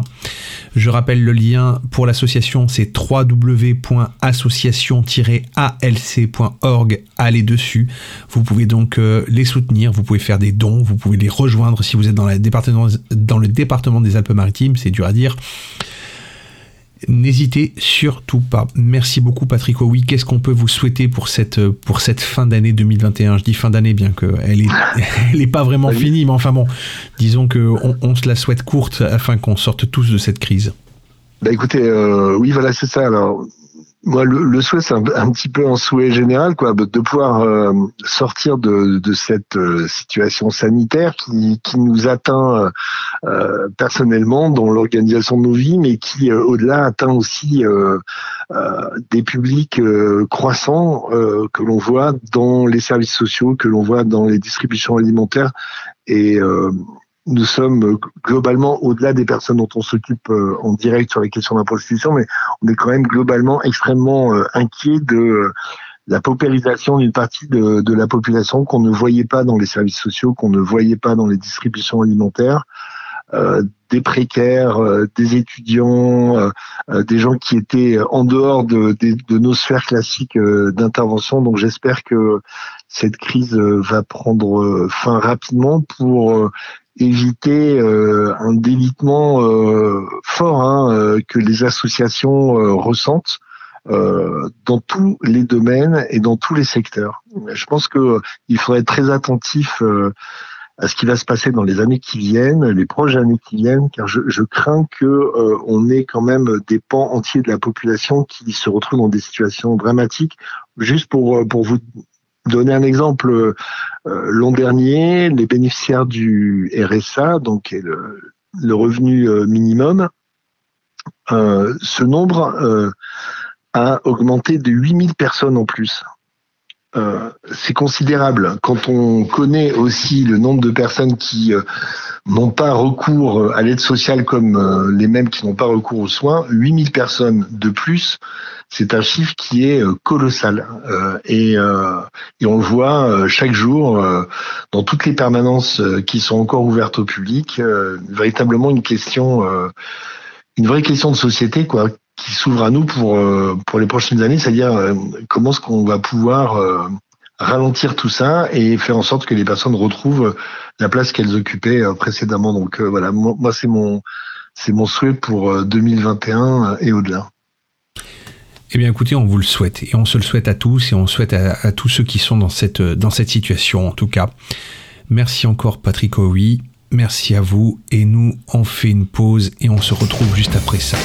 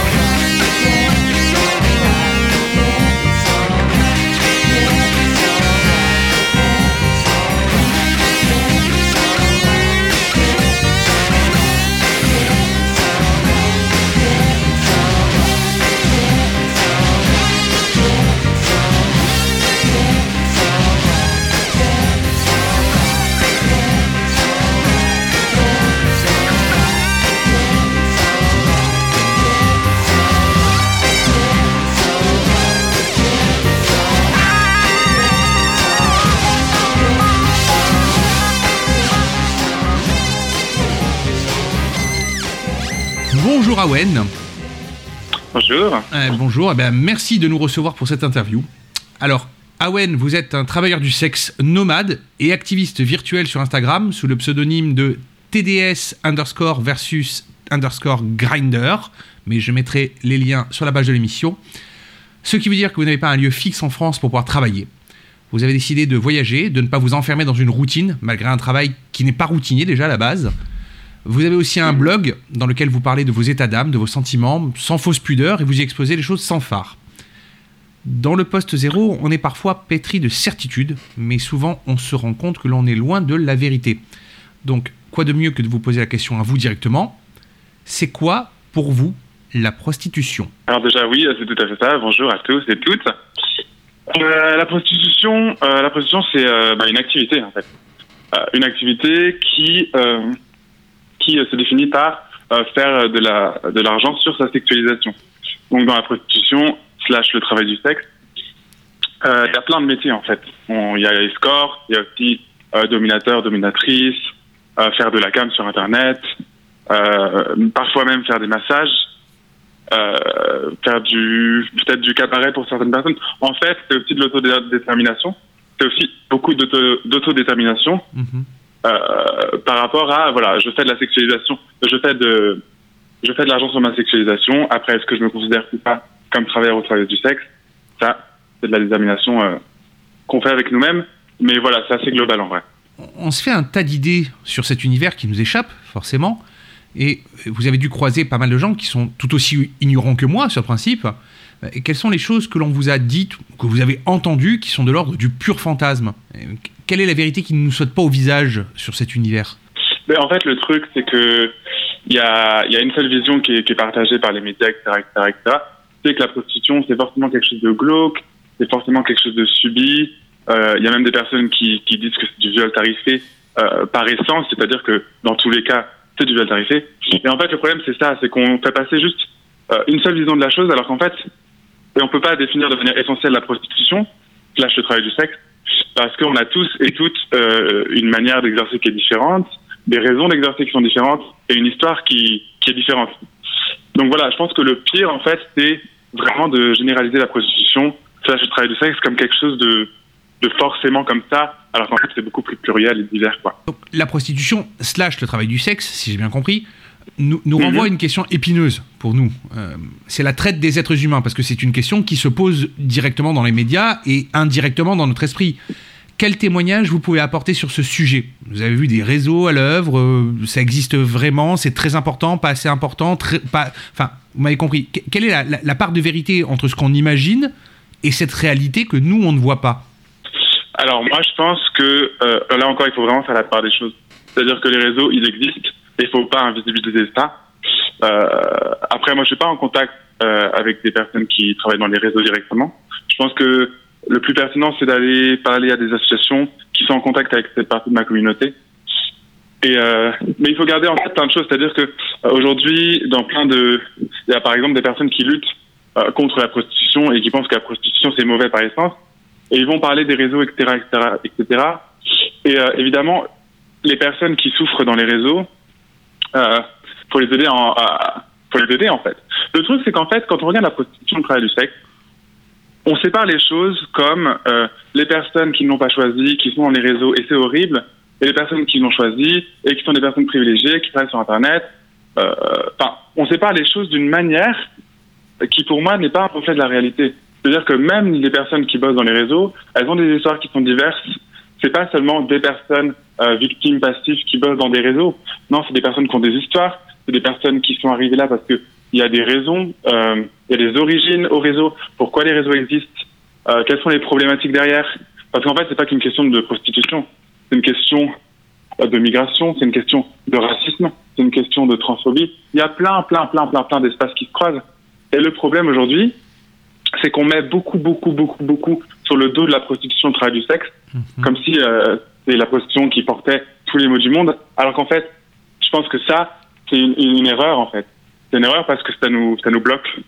On va juste se dire la prostitution c'est mauvais, il faut éradiquer la prostitution, alors qu'en fait, bah, déjà, ça va être très compliqué d'éradiquer la prostitution, voire impossible. On va juste la fragiliser et donc fragiliser ses exerçants et ses exerçantes. Alors que pour moi, on devrait s'attaquer à l'origine du problème. Euh, Qu'est-ce qui fait que la prostitution aujourd'hui, dans beaucoup de cas, c'est quelque chose de difficile. Euh, bah, moi, je pense que c'est la société aujourd'hui. Euh, donc le patriarcat, le sexisme, la transphobie, le racisme. Si on s'attaque plutôt contre ça, moi, je pense qu'on peut faire de, des échanges économico-sexuels quelque chose de beau et quelque chose de sain. Et je pense que c'est vraiment par là qu'il faut qu'on qu'on oriente notre perception, en fait. Parce que si on se bloque sur euh, est-ce que c'est bien ou c'est mal, ça n'a aucun sens. D'ailleurs, ça n'a aucun sens. Je veux dire, moi, je suis pas euh, pro-prostitution ou contre la prostitution. Je suis pro-bonheur, en fait. Je suis pro-accès à la dignité. Je suis pro-accès au, au, respect. Et donc, si on s'oriente comme ça, bah, tout se délie, en fait. C'est, OK, les solutions vers lesquelles il faut qu'on qu'on se penche, c'est pas est-ce que c'est bien ou c'est mal, est-ce qu'il faut éradiquer la prostitution ou non, mais c'est comment est-ce que je peux aider les personnes qui sont pas heureux, heureuses dans cette activité à en sortir et donc à se reconvertir. Et là, on arrive à un truc très intéressant, c'est peut-être qu'en fait, il faut que tu lui contre la transphobie et que tu donnes des papiers. Et là, on arrive à un point où, ah, bah, l'État, il est pas hyper friendly avec le fait de donner des papiers. Ah, là, on touche quelque chose, en fait. Par exemple. Et pour les personnes, par exemple, qui sont, qui sont très bien avec cette activité, qui ont envie d'exercer, bah, leur donner des droits et euh, un accès à, à de la dignité et puis au même droit que les autres travailleurs et travailleuses. Et en fait, je pense que vraiment tout ça, pour moi, c'est très très clair en fait, et, et, et qu'en fait, on n'a pas besoin de dire si euh, de diaboliser en fait la prostitution, de dire que c'est bien ou mal. On n'a pas besoin de faire ça, et on n'a pas non plus besoin d'invisibiliser euh, aucune et, ni aucun de ces exerçants ou ces exerçantes. Et pour moi, voilà, moi ça me paraît assez clair comme ça, et je pense que la lutte euh, principale pour moi, c'est vraiment ça, lutter contre le stigma et, et inviter les gens à réorienter leur regard sur la chose. Vous avez un regard qui est extrêmement sociétal euh, sur ce qui vous entoure. Donc, comment vous, vous vivez votre rapport à la société, du coup? Alors, ça, c'est une question qui est, qui est, hyper profonde parce que moi, aujourd'hui, euh, je suis. Euh, bon, je, je, me considère plus pédé qu'homosexuel, mais là, c'est toute une histoire politique, donc je n'ai pas exprimé, explicité ça totalement. Je suis séropositif mmh. et je suis travailleur du sexe. Donc, ça fait beaucoup. Et en fait, bah, on est dans une société qui est où, où il y a beaucoup de violence systémique en fait tout simplement. La société aujourd'hui, euh, elle met, il y a déjà des écarts au niveau euh, de tout ce qui est euh, argent, précarité, etc. Mais aussi des écarts au niveau du stigma. Il y a des personnes, euh, les personnes genre par exemple blanches, les mecs cis blancs qu'on dit, on dit souvent ça, bah, qui sont complètement privilégiés. Et bah, il y a toute une partie de la population qui est laissée sur le côté et qui d'ailleurs est en train de se lever pour dire ça suffit en fait. Et, et, encore, on y va doucement, mais ça va. J'espère que ça va bêter et tout ça. De plus en plus. Mais en fait, le rapport à la société, pour moi, c'est ok. En fait, là, j'évolue dans une société où, pendant longtemps dans ma vie, et où je dédie, où je dédie beaucoup de temps dans ma vie à justifier et à me battre pour avoir le droit d'exister. Donc, c'est un peu dur, en fait, de, de se dire euh, bon, je suis en vie comme tout le monde, je respire comme tout le monde, je mange, je dors, j'évolue, j'ai des rêves, des objectifs, je me déplace pas forcément comme tout le monde, mais voilà. Euh, mais malgré ça, parce que euh, je suis pute, parce que je suis pédé, parce que je suis euh, je vais devoir dédier une grande partie de ma vie à justifier mon existence. Et donc c'est pas évident. Je veux dire, c'est pas, je le cache pas, vivre dans une société où tu dois te justifier de respirer et d'être comme tu es, c'est un peu tendu, quoi. Après, euh, faut aussi prendre le recul des choses, je pense, et se dire bon, si on est arrivé à des rapports de domination comme ça, etc., c'est parce que les violences, elles sont systémiques. C'est parce qu'on a créé des croyances autour du genre, par exemple. Parce qu'on a associé euh, des caractéristiques au genre, et du coup, il y a le sexisme qui est sorti, il y a la transphobie qui est sortie, c'est parce qu'il y a un tabou énorme euh, autour du sexe, par exemple. Et du coup, bah, dès qu'on parle de consentement, bah, c'est hyper le bordel. Alors, quand on parle de, de corps et de sexualisation des corps, pareil, c'est le bordel. On parle pas assez des choses parce qu'il y a un gros tabou autour de ça. Alors, le travail du sexe, oh dans le travail du sexe, je veux dire, on part quand même euh, d'une culture qui dit que euh, avant avant quoi euh, le sexe c'est fait pour euh, faire des enfants. On mmh. part de cette idée là donc entre cette idée là et euh, je, je, je me fais de l'argent sur ma sexualisation il y a un un écart énorme quoi. Donc voilà c'est normal qu'on qu'on peine un petit peu à réduire cet écart et puis à déconstruire euh, l'idée qu'on a par rapport au sexe et tout ça. Donc c'est normal que ça prenne du temps Mmh. Euh, mais voilà, donc du coup, dans cette société-là, il y a ce côté-là de bon, il faut que je prenne du recul parce que c'est normal que ça prenne du temps, nanana. Il y a ce côté-là de mais en fait, j'ai juste envie que tu me foutes la paix et d'avoir le droit d'exister. C'est tout. En fait, au final, quand on creuse au fond des, des personnes qui luttent, tout ce qu'on veut, c'est avoir le droit d'exister et qu'on nous fout de la paix. Et franchement, regarder ça dans un miroir, c'est un peu en mode ah ouais quand même. Et voilà. Puisque vous nous parliez à l'instant de votre, de votre rapport à la société, euh, la question c'est quel est le rapport de la société par rapport à vous Et il y, a une, une vraie question qui va se poser, c'est quel est votre rapport aux autorités? Comment ça se passe concrètement avec la police et la justice? Parce que ça c'est aussi une question qui peut se poser. Comment les autorités, comment la police, comment, comment la société, puisque les autorités et la police c'est nous, euh, vous traitent? Comment nous vous traitons de manière indirecte? Alors, euh, bah, ça, ça dépend. Je pense que c'est très personnel comme ressenti. Je pense que la plupart des personnes de ma communauté euh, sont pas en paix à côté de la police. Moi, personnellement, si je vois un policier ou une policière, euh, l'uniforme, etc., le, symbole que ces personnes représentent, et comment expliquer ce symbole pour moi, me retrouver en face d'une personne faisant partie de la police, c'est me retrouver en face d'une personne, un, qui a du pouvoir, deux, euh, qui est un humain ou une humaine dans cette époque, et c'est-à-dire euh, qui n'a pas forcément déconstruit tout ce que j'ai dit avant sur avoir le droit d'exister, et trois, qui est armé. Donc, moi, ça me met... Je, peux pleurer face à un policier juste parce que je suis face à un policier, parce que j'ai l'impression de sentir euh, une existence qui qui est pas du tout dans la bienveillance. En fait, je pense vraiment aujourd'hui que euh, la police, on devrait vraiment les former. Euh, soit on doit la démanteler totalement, parce qu'on n'a pas besoin de police et parce qu'il faut qu'on s'éduque à l'autogestion au niveau de notre sécurité, etc. Soit on forme la police à prendre soin, en fait. Vraiment, moi je pense que la police, si on ne la, euh, on ne la forme pas à être une profession qui est dans le soin, euh, il faut pas qu'elle existe, en fait. Vraiment. Euh, voilà. Et sinon, après, voilà, faut pas non plus. Moi, je fais pas non plus de généralité totalement. Ça veut pas dire qu'il n'y a pas des policiers et des policières qui font bien leur travail. Ça veut pas dire que j'ai déjà, moi, j'ai déjà entendu des, des collègues prostitués euh, du sexe euh, qui me disait heureusement que la police était là à ce moment-là. Faut pas invisibiliser ça non plus. Mais en tant que qu'institution, la police, pour moi, il y a besoin d'une réforme profonde, euh, vraiment. D'ailleurs, je pense qu'il faut réformer beaucoup de choses. Hein. L'éducation, c'est pareil. Enfin, il y a vraiment plein de choses à revoir euh, dans nos sociétés aujourd'hui. Et par rapport à la police, voilà. Quels sont les risques du métier? Je veux dire, quels sont les risques acceptables quand on choisit ce métier? Je précise ma question parce que quand on a préparé l'émission, euh, je vous ai plus ou moins posé cette question, on m'avait dit que vous ne compreniez pas vraiment le sens. Je vais préciser.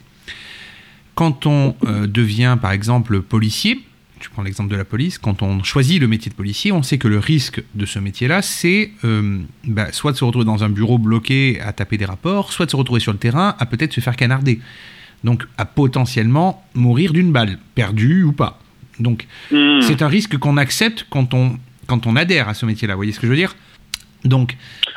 Quel, est le risque acceptable quand on choisit ce métier? Qu'est-ce qu'on accepte comme risque et qu'on dit, OK, ça c'est le risque acceptable, on sait que ça fait partie du, package, on n'a pas le choix, euh, mais j'accepte ce risque-là parce que le métier en lui-même, ben, je l'ai accepté et j'accepte ce qui va avec. Euh, alors déjà, puisque vous parlez de choix, j'ai envie de rebondir là-dessus très très rapidement, euh, parce que je suis en train de, faire une vidéo à propos du choix et tout ça, parce qu'on parle toujours du choix. Et du coup, voilà, il faut que je le sorte, puisque j'y pense. Mais je pense que le choix, c'est un truc qu'on dit souvent. Moi, quand je vais dire à quelqu'un, euh, je travaille ça, il va me dire directement, est-ce que tu l'as choisi ou pas? Comme si c'était une façon de dire, est-ce que c'est bien ou pas? Déjà, euh, c'est pas ok, je trouve. Parce que, le, en fait, le choix, c'est quoi le choix? Est-ce qu'on a vraiment le choix? Moi, il y a juste un côté, bon, c'est très philosophique de me dire, est-ce qu'on fait jamais vraiment un choix si on a vécu une vie qu'on n'a pas choisie et qui nous a influencé à faire ce choix, euh, à influencer à, faire ce choix? Et euh, moi, je trouve ça hyper intéressant. Donc, parlais de choix, pour moi, c'est toujours un peu bancal. Mais voilà, je voulais juste placer cette petite idée-là parce que je pense que c'est vraiment important. Euh, mais sinon, voilà, euh, sinon les, les risques qu'on acceptables, c'est assez complexe. Parce qu'en vrai, euh, quand on rentre dans cette activité, euh, ben, on rentre un peu dans un truc, euh, dans un territoire inconnu.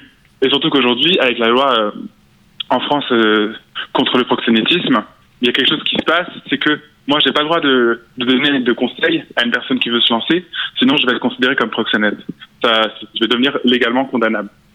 Donc c'est hyper grave en vrai, parce que ça veut dire que bah, il y a beaucoup de personnes qui vont se lancer dans l'activité sans conseil, sans personne à qui pouvoir parler, et c'est hyper dangereux.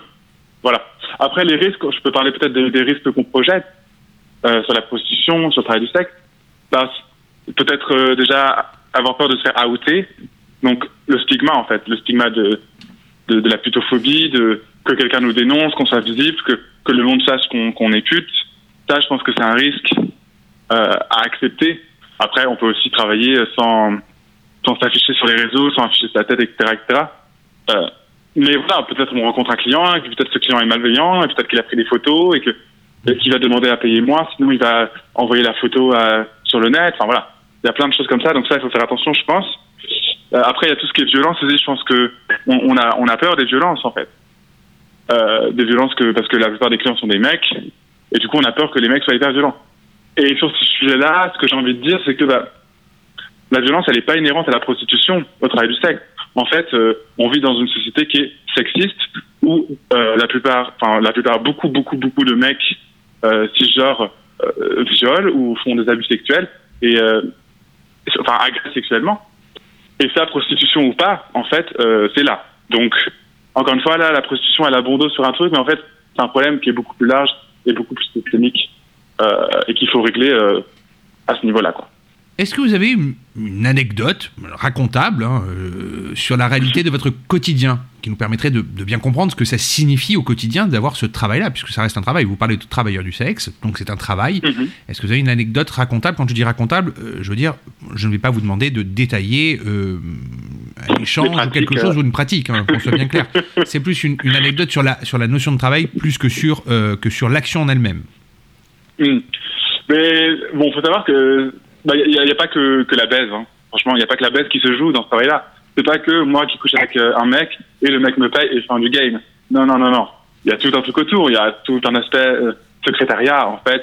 Euh, être visible, euh, parler aux, aux hommes, expliciter tout, tout, tout parce que les personnes ne lisent pas, avoir de la patience, être pédagogue, euh, ou pas d'ailleurs, hein, parce que parfois on, on explose. Mais vraiment, il y a tout ce côté secrétariat de OK, euh, on discute de ça, on ouvre un espace de consentement. Qu'est-ce que tu recherches? Est-ce que c'est dans mes pratiques? Qu'est-ce que tu penses de ça? Et d'ailleurs, c'est hyper intéressant, je trouve, parce que parce que dans la vie de des bénévoles du sexe, genre je veux dire dans des situations où, où par exemple tu vas dans un bar et puis tu te fais draguer par un mec et et en fait vous buvez une bière et puis c'est cool, il t'offre un verre, c'est cool. Ou pas d'ailleurs.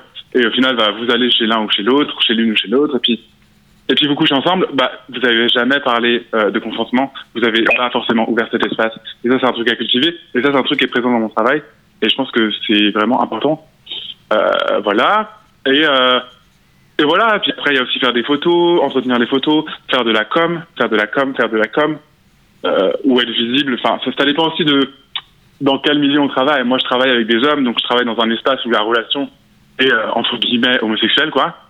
Et, euh, et du coup, ça, ça varie. Moi, je sais, par exemple, j'ai beaucoup de collègues qui travaillent en tant que perçu femme et euh, qui vont mettre une annonce et qui vont avoir 200 messages dans la semaine.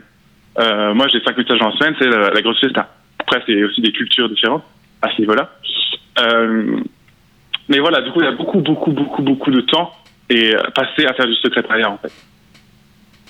À répondre, à trier, est-ce que celui-là je le sens, est-ce que celui-là je le sens pas? À lui, il me repasse la photo, il veut pas me donner son numéro, Hum, dangereux un peu, ok, nanana, enfin, tout ça, et ensuite, bah, il y a la rencontre, on se rencontre, et puis on fait ce qu'on a dit, et puis peut-être que là, bah, selon les situations, il y a un certain degré de vigilance à avoir. Il y a aussi porter émotionnellement une session, c'est-à-dire je vais, je vais rencontrer quelqu'un, et la personne, elle est peut-être pas à l'aise, ou elle se laisse faire, ou elle est... Et du coup, il y a aussi un travail émotionnel qui est très, très, très grand, que ce soit pendant le secrétariat ou pendant la session, où on va porter émotionnellement euh, bah, bah, l'heure euh, ou le, enfin, le temps de la session. Et ça, ça demande aussi beaucoup, beaucoup, beaucoup d'énergie.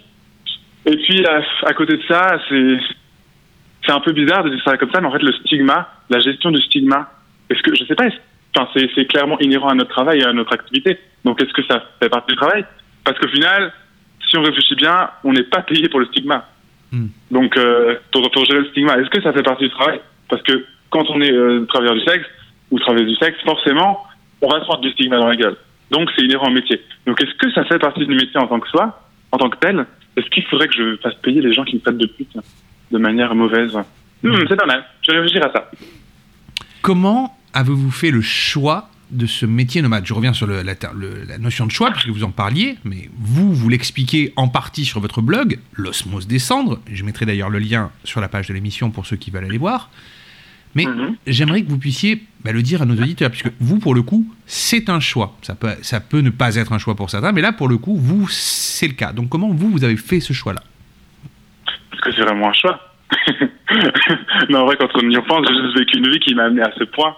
euh, qui m'a amené à, à exercer cette activité. Bref, la notion de choix, je vais pas euh, répéter ce que j'ai dit. Mhm. Moi, dans mon cas, euh, dans mon cas, mon histoire, c'est qu'en fait, euh, très très jeune, j'ai eu euh, ma relation avec la prostitution était vraiment symbolisée par une porte ouverte en fait. Quand je voyais euh, euh, les prostituées travailler dans la rue, les travailleurs du sexe, j'étais complètement fasciné en vrai. J'étais déjà par la façon dont elles étaient habillées, je trouvais ça très très très très sexy et j'associais ça à quelque chose de très beau et de très poétique, Euh, tout comme leur aura un peu sexuelle du coup. Hein. Euh, je trouvais ça vraiment voilà très très poétique. Et ce qui me touchait le plus, c'était que j'avais en face de moi des personnes euh, qui étaient très vivantes en fait, qui avaient du vécu et ça se sentait, qui, qui étaient là dans la rue, euh, aux yeux de tous et de toutes et c'était juste hyper empouvoirant, je trouve. C'était très très fort pour moi et du coup ça vraiment ça, ça me transcendait quoi. Mais voilà, du coup ma relation, enfin je pense qu'à l'époque j'étais clairement dans la fétichisation inconsciente parce que bah voilà je, je projetais des choses sur euh, sur mes collègues qui étaient très poétiques, très très forts et et voilà. Donc c'était ma relation à la chose et du coup voilà ça a donné une une relation à la prostitution euh, au travail du sexe de manière plus globale qui était euh, symbolisée par une porte ouverte. Et du coup, j'ai grandi avec cette, cette porte ouverte par rapport à ce sujet-là. Et puis, et puis, je suis rentré dans, comment dire ça, le monde de la sexualité gay, on va dire, où euh, concrètement, euh, bah, rencontrer une personne qu'on ne connaît pas pour partager du sexe avec lui, c'est quelque chose de commun, en fait, euh, de manière générale. Donc voilà, je suis rentré là-dedans et tout ça. Puis à un moment, bah, il y a un mec qui me contacte euh, pour me dire, euh, je veux qu'on se rencontre et tout ça. Enfin, j'aimerais bien te rencontrer. Je te donne 50 euros et tout ça ça s'est passé de manière hyper naturelle, hyper spontanée. Et moi, du coup, ben, comme j'avais euh, cette relation de porte ouverte avec l'activité, ben, j'y suis allé. Et du coup, le rencontrer, nanana, et puis on discute, on se pose. Et puis, a un moment, il me dit, écoute, tu sais, on n'est pas obligé d'aller au lit. Je passe un super bon moment avec toi, et, et dans tous les cas, tu seras payé, évidemment. Et moi, je dis, ben, écoute, moi, j'aime bien qu'on aille au lit parce que j'ai envie de coucher avec toi. Et du coup, voilà. Enfin, en tout cas, ma première fois était, très, très naturelle, très, très douce. Et, euh, et, du coup, je pense que c'est important de la première expérience dans, un monde. J'imagine que ça influe peut-être, euh, enfin, ça influe la, la relation qu'on a avec ce monde-là. Et du coup, voilà. Et puis du coup, j'ai continué de temps en temps, de temps en temps. Puis j'ai grandi. À cette époque-là, la première fois, j'étais à la fin de mes 17 ans, donc j'étais mineur. et, euh, et j'ai grandi. En même temps, j'avais ma seconde activité. Euh, J'aime bien dire ça euh, où je travaillais en crèche, donc c'est vraiment deux mondes très très différents. Et bref, euh, voilà, je, me, je, je, travaillais dans le texte de temps en temps. J'avais pas forcément besoin de la thune parce que j'avais mon autre à côté. Et voilà. Et à un moment dans ma vie, ben, je me suis demandé, ben, qu'est-ce que tu veux faire de ta vie en fait? Genre, qu'est-ce que tu veux faire? Et je me suis dit, j'ai réfléchi, je me suis dit, je veux explorer le monde et je veux croiser des âmes, je veux, parce que je suis quelqu'un de très spirituel aussi. Je veux croiser des existences et ça. Et en fait, bah, au fur et à mesure, bah, j'ai quitté le travail à la crèche et puis je suis devenu nomade. Et puis je me suis rendu compte que tout ça était, ça, ça concordait très bien en fait. Le fait de croiser des âmes et, et d'être pute, c'était, ça sonnait juste. Je croisais des personnes, je pouvais même vivre de croiser des personnes. Et du coup, je trouvais ça très très juste. Et je trouve ça encore très très juste. Et on croise des personnes de plein de manières différentes, que ce soit de manière charnelle, mais aussi émotionnelle, et aussi dans la discussion, intellectuellement, etc., etc. Et, euh, et voilà. Et après, il y a plein de choses qui se sont rajoutées. Je me suis rendu compte qu'en fait, euh, moi, en fait, j'ai une relation à, l'attachement euh, qui est qui est assez compliquée. Hein. Je veux dire, le romantique et tout ça, l'attachement, c'est très compliqué. Et du coup, le sexe avec des personnes avec qui je sens un attachement romantique, c'est compliqué. Et en fait, je me suis rendu compte que dans le travail du sexe, je pouvais exprimer ma sexualité euh, de manière sécurisante. C'est-à-dire que moi, les espaces euh, pas que dans le travail du sexe, hein, mais en, en, fait, les espaces où c'est purement sexuel et où il n'y a pas ce truc de romantisme, je me sens en sécurité. Et du coup, bah, du coup, au final, quand je réfléchis bien, le travail du sexe, je rends un service à mes clients, mais ils me rendent un service aussi, d'une certaine manière, parce que ils partagent avec moi un espace où je me sens en sécurité. Bon, ça, c'est pas un truc que je leur dis, évidemment. mais, euh, mais voilà, en fait, c'est, je trouve ça hyper intéressant parce que il y a des personnes qui sont complètement anti-prostitution qui vont dire que la prostitution, par essence, fait du viol tarifé. Et moi, bah, j'ai envie de dire, en fait, pour moi, c'est exactement, exactement et diamétralement l'inverse. Et voilà, du coup, je trouve que c'est important de le préciser. Et, euh, et voilà, en fait, voilà pourquoi c'est une activité que, que je pratique depuis 7 ans et que je continue à pratiquer. Euh, voilà. I'm an alligator. I'm a mama, papa coming for you. I'm the space invader. I'll be a rock and rollin' bitch for you. Keep your mouth shut.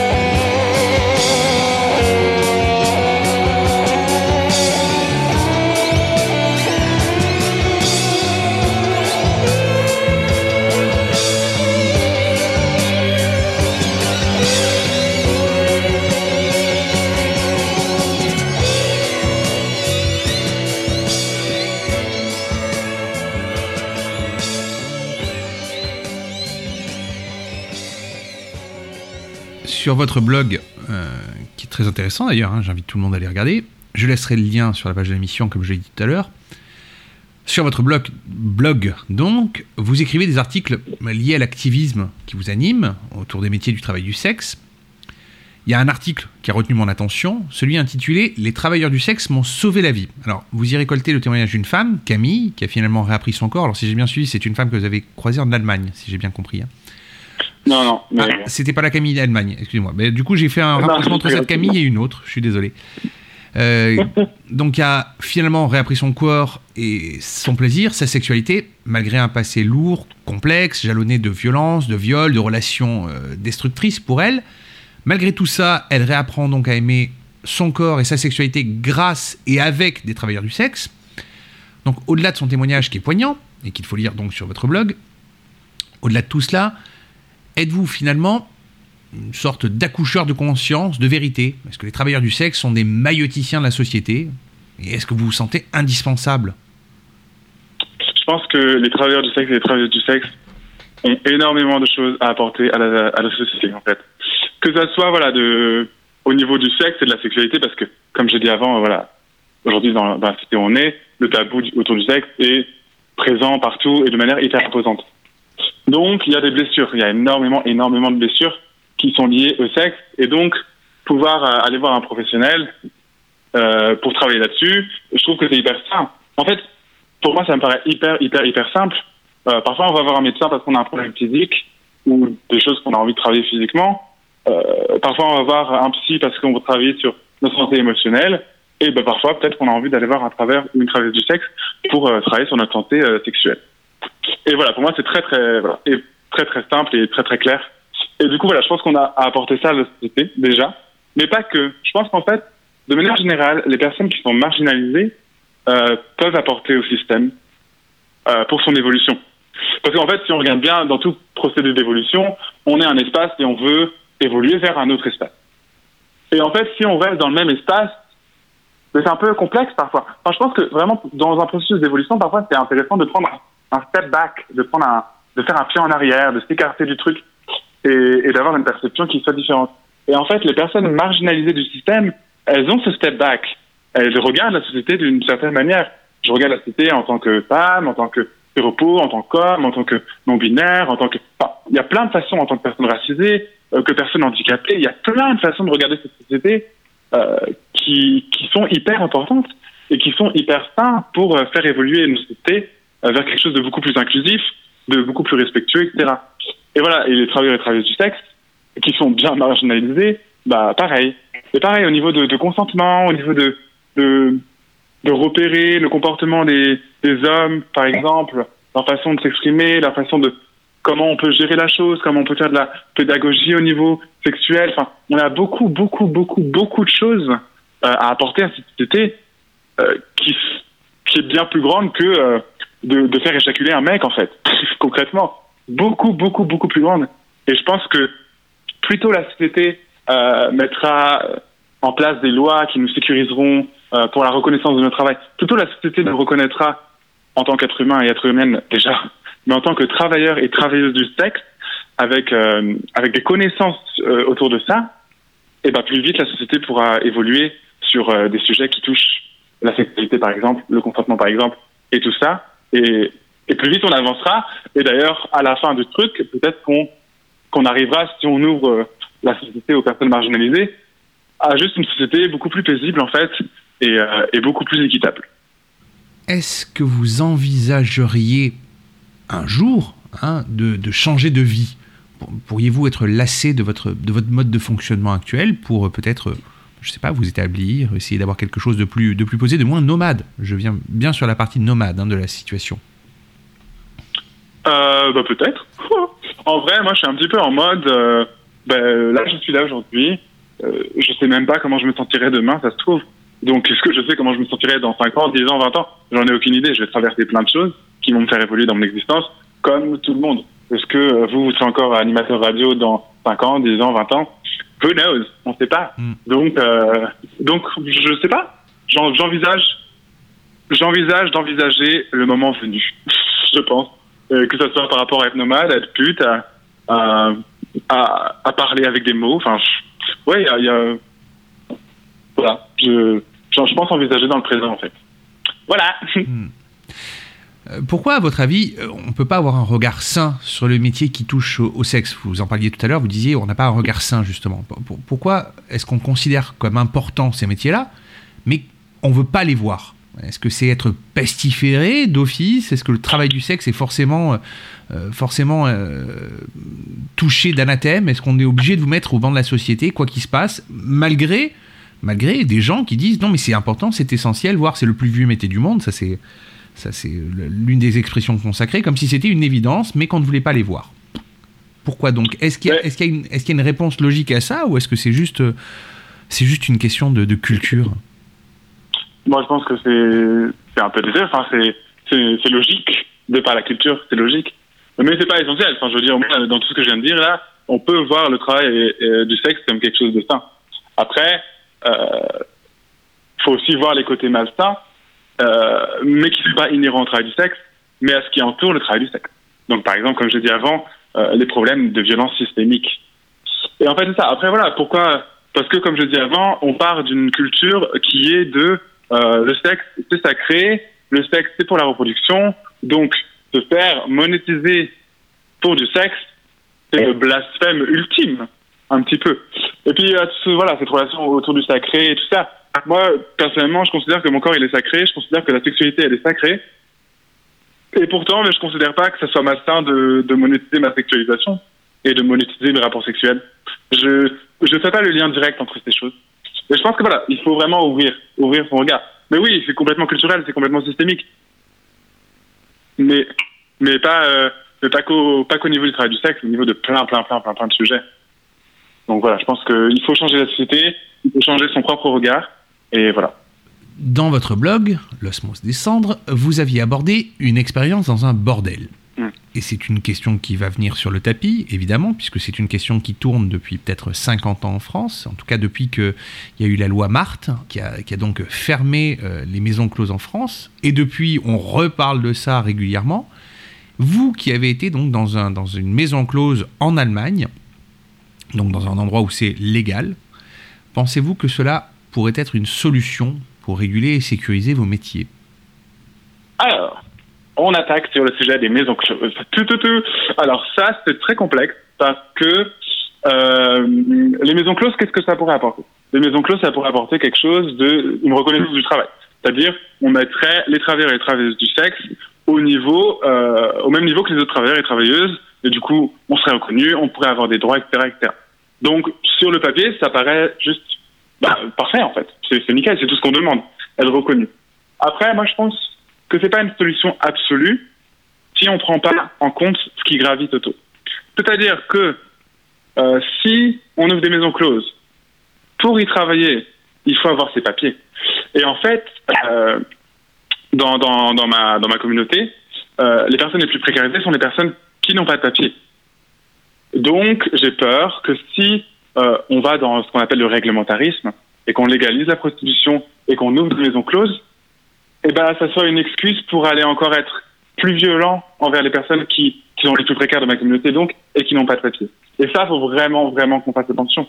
Parce qu'en vrai, on connaît, enfin, on connaît la France, on connaît l'État. Moi, je pense qu'ils vont passer par ça. Hein. Je pense qu'ils vont passer par la légalisation, euh, comme ils vont passer par euh, la légalisation du cannabis, sûrement. Pourquoi? Pour se faire des thunes dessus. Parce qu'on est dans un système capitaliste. Sauf que, ouais, non, moi, j'ai pas envie de sacrifier les personnes qui sont déjà les personnes les plus précaires de ma communauté.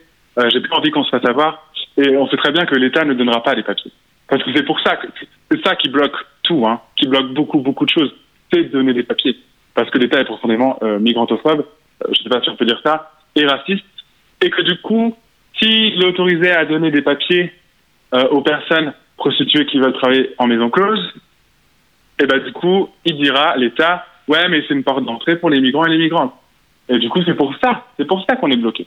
C'est parce qu'on a une politique euh, de non-solidarité humaine au niveau international, tout simplement. Mm. Donc nous, concrètement, en tout cas beaucoup de, de mes collègues et moi, on lutte pour la décriminalisation. C'est-à-dire qu'on veut juste que le client, on arrête de le pénaliser, parce que le client est pénalisé aujourd'hui et que ça nous pénalise, évidemment. Enfin, je veux dire, dans un monde, enfin moi, j'ai moins de clients, donc j'ai moins de choix, donc je vais me retrouver dans des situations où j'aimerais pas trop être. Alors que si on pénalise pas le client, ça réduit en plus le stigma autour des métiers du sexe, donc les clients se sentent pas malsains et du coup peuvent venir vers nous. Je peux choisir mes clients avec qui je me sens en sécurité et du coup je vais éviter bah, des pratiques que j'ai pas envie de faire comme euh, coucher euh, coucher sans capote. Non oui coucher sans capote. J'ai bugué. Des pratiques que j'ai pas envie de faire comme coucher sans capote euh, qui enfin ne pas me faire euh, agresser sexuellement en disant bah ouais, bah, je vais faire cette pratique alors que j'ai pas envie de la faire, mais c'est parce que c'est le seul client que je trouve. Euh, et la précarité de pas avoir beaucoup de clients. Donc vraiment, pénaliser les clients, c'est pénaliser les prostituées. C'est clair. Euh, je me suis perdu dans ce que je disais. C'est pas très grave. On peut enchaîner, on peut donner une autre question si vous voulez. Bah, je sais pas si j'ai répondu à la question de base du coup. Oui, oui, oui, la oui, oui, vous avez, vous avez répondu à la question de base qui était euh, la, la notion de, la notion de maison close et donc de bordel en France. Est-ce que c'était vraiment une bonne solution pour, euh, pour réguler le problème Mmh. Vous- vous l'avez Et donc, Et la, la décriminalisation. la décriminalisation. Voilà. Voilà. Et du coup, ça, c'est un objectif. Parce qu'il n'y a pas non plus que dépénaliser les clients, il y a aussi cette loi sur le proxénétisme. Parce que cette loi sur le proxénétisme, elle n'est pas utile, en fait. On a déjà des lois sur la traite des êtres humains. On n'a pas besoin d'une loi sur le proxénétisme. Donc voilà, la loi sur le proxénétisme, elle met des bâtons dans les roues.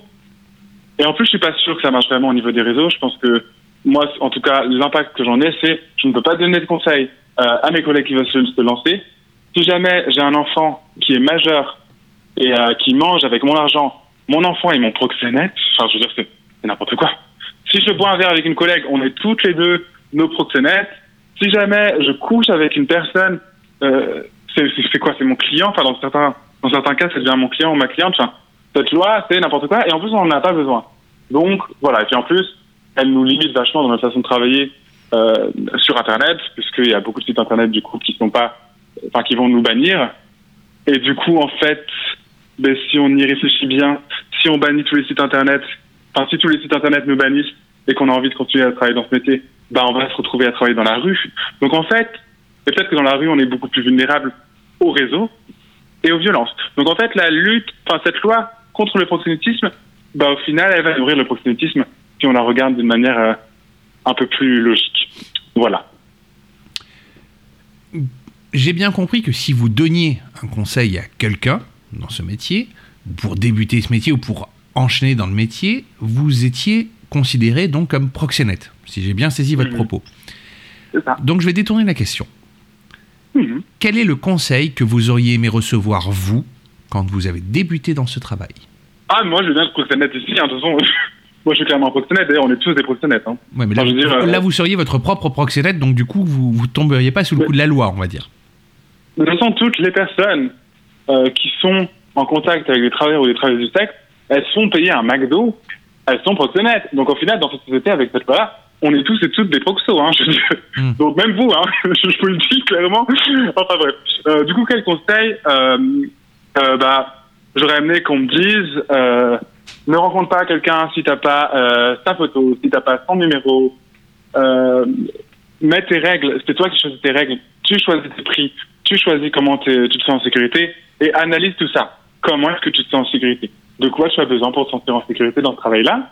Euh, Et voilà, et développe des stratégies. Je, et je partagerai les stratégies que moi j'ai pu développer euh, et on en discuterait. Enfin voilà, on discuterait juste des choses au niveau voilà, de, la sécurité, comment on gère la rencontre, comment on gère ce qui se passe avant la rencontre, comment on gère ce qui se passe après la rencontre. Est-ce qu'on a besoin après Est-ce qu'on a besoin de ces choses-là? En fait, vraiment parler, parler, parler de tout ça et dire ok, quelle est ta situation? Quelle est ta perception de la vie? Comment tu ressens les choses euh, émotionnellement de manière générale? Et quelle quelle façon d'agir et, de d'organiser tout ça On peut travailler ensemble spécifiquement pour euh, ta façon d'exister, de percevoir le monde et l'activité, euh, ta relation au sexe, etc., etc., etc. Vraiment, c'est, je pense que le plus important quand on fait dans ce travail-là, c'est de faire une exploration de soi-même et, euh, et de savoir de quoi on a besoin, et ensuite développer des façons de, de mettre en place ce dont on a besoin. On a parlé des médias en début d'interview, on a parlé de, de l'opinion publique de manière générale. Qu'est-ce qu'on n'entend jamais dans les médias, mais que vous aimeriez dire Là, maintenant que vous avez un micro ouvert, qu'est-ce que vous aimeriez dire qu'on n'entend jamais et, peut-être pour cause, peut-être parce que les gens n'ont pas envie de l'entendre? Hmm. Ben, ce que j'ai envie de dire aujourd'hui, c'est que dans la société où on évolue aujourd'hui, euh, la prostitution le travail du sexe, c'est pas du viol tarifé par essence. Euh, ça peut l'être, et il faut pas que ce soit invisibilisé. Que la prostitution le travail du sexe aujourd'hui, euh, c'est pas émancipateur par essence. Ça peut l'être, il faut pas que ce soit invisibilisé. Euh, donc en fait, c'est surtout ça, c'est se dire aujourd'hui, toutes les certitudes que tu as par rapport au travail du sexe, il faut que tu les prennes et il faut que tu les brûles, vraiment. euh, si tu n'es pas une personne concernée, et d'ailleurs même si tu es une personne concernée, euh, on a des certitudes sur les choses. Et moi, j'invite vraiment les gens à brûler leurs certitudes par rapport à tout déjà de base, euh, mais là notamment par rapport au travail du sexe. Parce qu'en vrai, il y a un truc, c'est que quand on pense tout savoir, ben on n'apprend plus. Et que toutes les certitudes, en fait, pour moi, c'est juste une limite qui nous empêche d'accéder à un espace qu'on ne connaît pas. Donc vraiment, pour moi, brûler ces certitudes ou, s'en détacher pour regarder un peu plus loin, c'est hyper sain. Et je pense que de toutes les manières, c'est hyper sain et je conseille ça à toute, euh, toute existence, même sur cette planète. voilà. Et, euh, et que là, par rapport à la prostitution ben, euh, et au travail du sexe, ce stigma qui est entretenu par certitude, c'est pas juste du stigma comme ça, genre euh, tu penses que euh, la puterie, euh, le travail du sexe, c'est mauvais. C'est pas que ça. C'est des certitudes qui vont avoir des conséquences. C'est des certitudes que peut-être tu vas discuter euh, comme ça, euh, sans t'en soucier, euh, au milieu de ta bande de potes. Sauf qu'au milieu de ta bande de potes, bah, il y a une personne qui est exerçant- exerçante et, euh, et qui va la fermer parce qu'elle a peur du stigma et qui va juste souffrir dans son coin. Donc en fait, entretenir des certitudes par rapport au travail du sexe, c'est très dangereux pour nous parce que ça crée un climat autour de notre activité qui est glauque et ça a beaucoup beaucoup de conséquences que ce soit sur nos vies, c'est-à-dire euh, le fait d'être en vie parce que parce, que aujourd'hui enfin les les 11 derniers mois, je sais même on compte même plus nos mortes quoi. On en est à 13, plus de 13, Enfin, ça a vraiment un impact très très dur et sur plein de choses aussi, sur même notre estime de nous. Enfin, je veux dire, oh, je pense qu'il faudrait vraiment qu'on qu'on réunisse euh, des travailleurs et des travailleuses du sexe pour parler de ce sujet. Quelle estime j'ai avec moi-même et quelle est l'influence de la société sur l'estime que j'ai avec moi-même. Parce qu'on va, on va, on va vraiment appuyer sur ce fait que euh, être travailleur et travailleuse du sexe, du coup, ça veut dire avoir une mauvaise estime. Mais en fait, c'est cette pensée stigmatisante qui va jouer sur notre estime. Donc en fait, voilà, vraiment, regarder ces certitudes en face et réaliser qu'elles ont un impact et des conséquences très nocifs. Et du coup, ce que j'ai envie de leur dire, ce que j'ai envie de dire aux gens qui m'écoutent là, c'est venez nous voir sur Instagram si vous avez Instagram, euh, sur TDS versus Grinder. Euh, venez écouter les personnes qui sont prostituées euh, ou travailleurs ou travailleuses du sexe. Écoutez-les et mettez sur le côté et à la poubelle que vous pensez savoir de quelque chose que vous n'avez jamais vécu. Parce que, en fait, quand on y réfléchit bien, c'est pas très logique. Voilà. Une petite question sur le confinement et le post-confinement. Parce que c'est quelque chose qui a donc. euh, alors, même si au moment où l'émission sera diffusée, le confinement sera très certainement euh, dépassé depuis longtemps dans nos esprits. On essaye, on espère. On espère, on espère en tout cas, ou qu'on n'y sera pas retourné, ou peut-être qu'on y sera retourné, je ne peux pas le prédire d'avance, mais le confinement a eu forcément une, euh, une répercussion sur toutes les activités humaines euh, et sur tous les travailleurs, euh, quel que soit leur domaine d'activité, en France Mm. et dans le monde, du moins. Comment vous, en tant que travailleur du sexe, ça vous a touché Alors, je suis complètement d'accord euh, pour vraiment appuyer sur le fait que tout le, monde, enfin tout le monde a été touché, quelle que soit sa profession, c'est clair. Après, voilà, il faut, faut aussi regarder les choses en face. Euh, confinement ou pas, euh, quand on est prostitué, travailleur, travailleuse du sexe, c'est hyper complexe. Enfin, je veux dire, c'est déjà la merde en fait. Hein. Confinement ou pas, euh, virus ou pas, c'est déjà la merde. On est déjà précaire. Donc, on est, enfin, on rajoute le confinement en plus. Bah là, on, on va encore au plus profond de notre précarité. Donc euh, il y a des personnes, enfin c'était très très dur pour ma communauté. Il y a des personnes qui, qui se sont fait virer de, là où elles étaient. Euh, Enfin c'était vraiment très très complexe parce que pour, on peut plus payer le loyer, etc., etc., etc. Ce qui était beau par contre à voir et hyper important, c'est la solidarité communautaire qui s'est mise en place directement. Et, et j'ai pas été étonné, mais c'est toujours euh, beau à voir. J'ai pas été étonné parce que bah, qu'on on en a la crise du VIH, par exemple, le SIDA, on a connu aussi, même si c'est différent, on a connu des crises. Euh, Et puis euh, se faire rejeter par la société, on sait ce que c'est. Donc directement, bim, ça a été de l'autogestion. On a créé des cagnottes, il y a eu des dons, il y a eu beaucoup, beaucoup de dons qui ont été faits. Euh, enfin beaucoup, c'est jamais assez parce qu'on est aussi beaucoup d'exerçants et d'exerçantes. Mais il y a eu beaucoup, beaucoup d'argent euh, qui ont été donnés, je pense, euh, pas par l'État évidemment, mais par euh, les, personnes, euh, les personnes de ma communauté, par solidarité. Et, et ça, ça fait du bien à voir. Donc, je pense qu'il y y a beaucoup de personnes que ça a aidé. Et, et je pense que si ça a été arrivé, si ça, ça serait arrivé, je sais pas si on dit ça comme ça, euh, un an auparavant ou deux ans auparavant, on n'aurait jamais vécu la chose comme ça. Parce que depuis un an, depuis un an et demi, euh, on laisse parler un peu plus les travailleurs du sexe, les travailleuses du sexe. Avant, on était juste mis sur le côté, ignoré, point barre. Et c'est encore le cas aujourd'hui, mais de moins en moins. Donc la face, le fait que le Covid et cette crise-là soit tombée cette année et pas l'année d'avant, euh, ça a changé beaucoup de choses, je pense, pour nous. Et, et voilà, après, moi, personnellement, euh, j'ai eu de la chance parce qu'en fait, mon anniversaire est tombé pendant le Covid. Donc, paradoxalement, c'était une chance. Et du coup, ma mère m'a envoyé 200 balles et ça m'a permis de, voilà, de, de tenir. Euh, après, honnêtement, hein, moi, je suis allé travailler. J'ai vu des clients. J'en ai pas vu beaucoup. J'ai dû en voir deux. Mais j'ai vu des clients, évidemment. Enfin, je veux dire, c'est, un moment, avoir le Covid, c'est, dangereux et c'est pas sain. Mais en fait, ne pas manger, c'est pas sain non plus et c'est dangereux. Donc l'un dans l'autre, euh, moi, je vais aller manger en fait. Et, euh, et il y a eu des choses très très choquantes qui sont arrivées en début de confinement. J'ai vu des articles passer. Il y avait des personnes abolitionnistes, donc des personnes anti-prostitution et qui luttent contre la enfin, qui luttent pour euh, diaboliser la prostitution et contre la prostitution, qui ont sorti des articles très très durs en disant mais regardez les prostituées là elles travaillent dans la rue, nanana, euh, euh, c'est une honte, un peu un peu de solidarité euh, avec euh, le- les autres gens et tout ça. Et j'ai lu ça mais j'étais genre je n'étais plus que choc. Je veux dire là là tu vas parler de solidarité. C'est quoi cette indécence? Tu vas parler de solidarité Enfin bref. Et ça la plupart des gens. Dire, si à un moment t'as pensé que les putes c'était pas ok qu'elles travaillent parce que c'était pas solidaire, je vais pas dire la suite de ma phrase, mais ça me met en colère. Ça me met en colère parce que parce que t'es sûrement pas solidaire avec les putes en fait de base.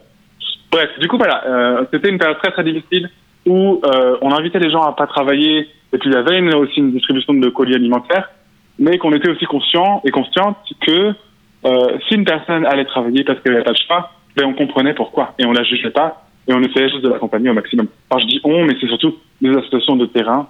Je pense notamment au STRAS et à Accept ST euh, qui, ont fait un travail monumental euh, avec les, les personnes travailleurs et travailleuses du sexe dans la gestion de cette crise, euh, avec notamment le, le bar euh, La Mutinerie à Paris, par exemple, où il y avait voilà cette organisation de colis alimentaires.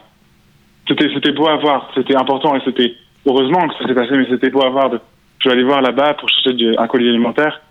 C'était beau à voir, vraiment. Des, des personnes qui voilà, là il y a une crise, on est là. Euh, vous avez la communauté LGBT+, queer, euh, etc. C'est une communauté qui où il y a beaucoup beaucoup de débats houleux et où, où des fois ça part dans des directions qui sont qui mettent les gens en colère ou qui sont blessantes.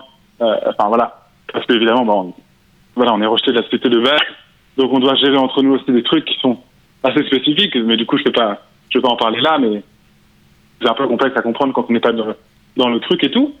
Euh, mais on sait aussi être soudés dans ces moments importants-là. Et là, c'est ce qui s'est passé. Et c'était vraiment, vraiment, vraiment euh, radicalement euh, soutenant. Et euh, ça a fait du bien. J'en profite pour, euh, pour juste relever ce que vous veniez de dire concernant la communauté LGBTQIA+. Juste, je rappelle à nos auditeurs qu'il y a une très bonne émission sur nos ondes qui s'appelle La voûte arc-en-ciel, qui est une émission qui est justement destinée et qui est faite par des membres de la communauté LGBTQIA+, et qui est une émission qui traite de spiritualité et de la communauté LGBTQIA+. Voilà, donc n'hésitez pas à écouter l'émission de notre, de notre, de notre copain Franco, euh, qui, euh, qui donc euh, s'occupe de ça. Voilà. Qu'est-ce qu'on pourrait vous souhaiter pour l'avenir à Wen Euh, de la solidarité, de la visibilité. Donc, beaucoup de personnes qui prennent conscience que aujourd'hui, dans là, où- enfin, là, on en est à la pointe des luttes pour les droits des travailleurs et des travailleuses du sexe. On en est à un point où on a besoin d'être visible pour réduire le stigma. Donc, moi, pour que je sois visible, il me faut l'aide des gens. Et pour que moi et les, comptes Instagram euh, de mes collègues, on soit visible, il faut euh, qu'on ait l'aide des gens. Donc, il faut qu'il y ait du partage. Que ce soit sur Instagram, sur Facebook, que ce soit par euh, discuter avec tes amis de, travail du sexe, discuter avec tes parents de travail du sexe, enfin, discuter avec des, des personnes avec qui tu es en contact de travail du sexe, ouvrir les choses, même si c'est jamais très facile, euh, parce que il y a du stigma et, que les personnes n'ont pas encore appris à se remettre en question de manière euh, plus, euh, plus primordiale ou de manière plus ancrée, je dirais. Voilà, je pense que ça c'est important. Aussi agir concrètement peut-être peut-être de faire faire un don en fait aux associations de terrain qui qui travaillent avec les personnes concernées et qui savent ce qu'elles font parce qu'elles sont dans le terrain. Je pense que c'est une bonne façon d'aider aussi. Aussi peut-être aller voir une association locale à côté de chez vous euh, et voir si euh, cette association-là cherche des bénévoles, euh, plein de choses comme ça. Et puis Et puis à un moment, bah, quand les gens ils vont être, ils vont être informés de ça, ce qu'on peut me souhaiter à moi et aux membres de ma communauté, bah, c'est la décrime en fait, la décriminalisation, que la loi de pénalisation sur le client, elle saute, que la loi sur le proxénétisme, elle saute, et qu'on arrive, et donc aussi de l'union, j'aimerais qu'on me souhaite, et qu'on nous souhaite à tous et toutes, à travailler ensemble euh, pour mettre en place des choses, des lois ou, ou d'autres choses, euh, qui sécurisent tout le monde, en fait, qui sécurisent les personnes qui veulent sortir de cette activité pour leur raison, qui sécurisent les personnes qui veulent y rester. En fait, vraiment qu'on qu'on se pose sur une table et, et qu'on discute avec des personnes concernées, des personnes qui veulent en sortir, des personnes qui en souffrent, des personnes qui aiment bien, avec des personnes avec une grande diversité et qu'on discute, ok, de quoi est-ce qu'on a tous, toutes, tous besoin maintenant dans notre vie par rapport à cette activité et qu'est-ce qu'on peut en faire au niveau systémique pour faire quelque chose qui nous garantisse un, accès à la dignité, au respect et même à l'épanouissement. À l'épanouissement. Voilà. C'est ça qu'on peut me souhaiter. Ça fait pas mal de choses quand même. Mais euh, allez-y à fond vraiment. Merci beaucoup, Awen, pour vos mots, pour votre sincérité. Je rappelle que votre blog L'Osmose des cendres se trouve assez facilement sur Internet quand on tape son nom. Et je mettrai bien évidemment le lien sur la page de l'émission. Merci encore de votre temps, Awen, et on vous souhaite le meilleur pour l'avenir. Et merci à vous pour l'espace. Bye Merci à vous de nous avoir suivis ce mois encore. Retrouvez tous les podcasts de notre émission sur www.deltaradio.fr et en vous abonnant pour recevoir les podcasts en exclusivité sur vos appareils. Nous, on se retrouve le mois prochain et on n'oublie pas que la lumière se transmet par réflexion. Tard ce soir, ma tête le brouillard, mon goût salé, je sens la bière, elle la fraise, le diable s'occupe de lui.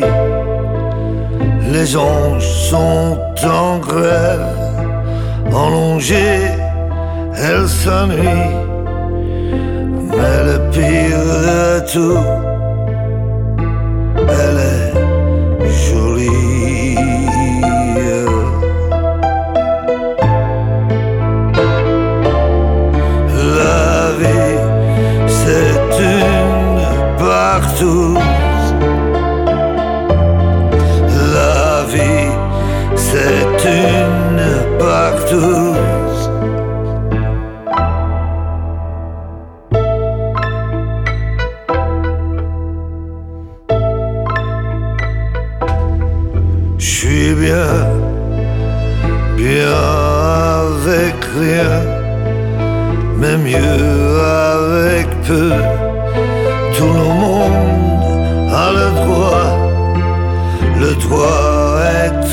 Je suis le roi du monde.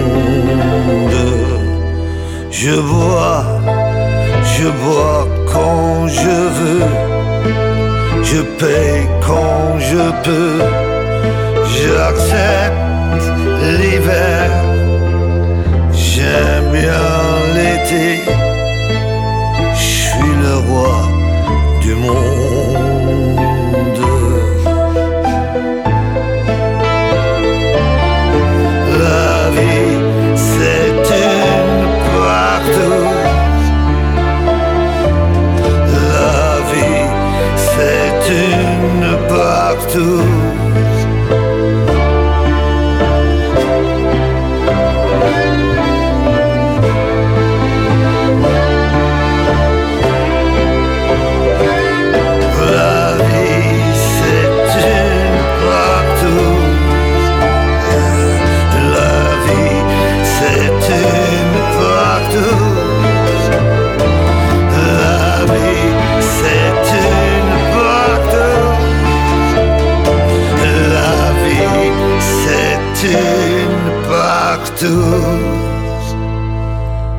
Radio Delta.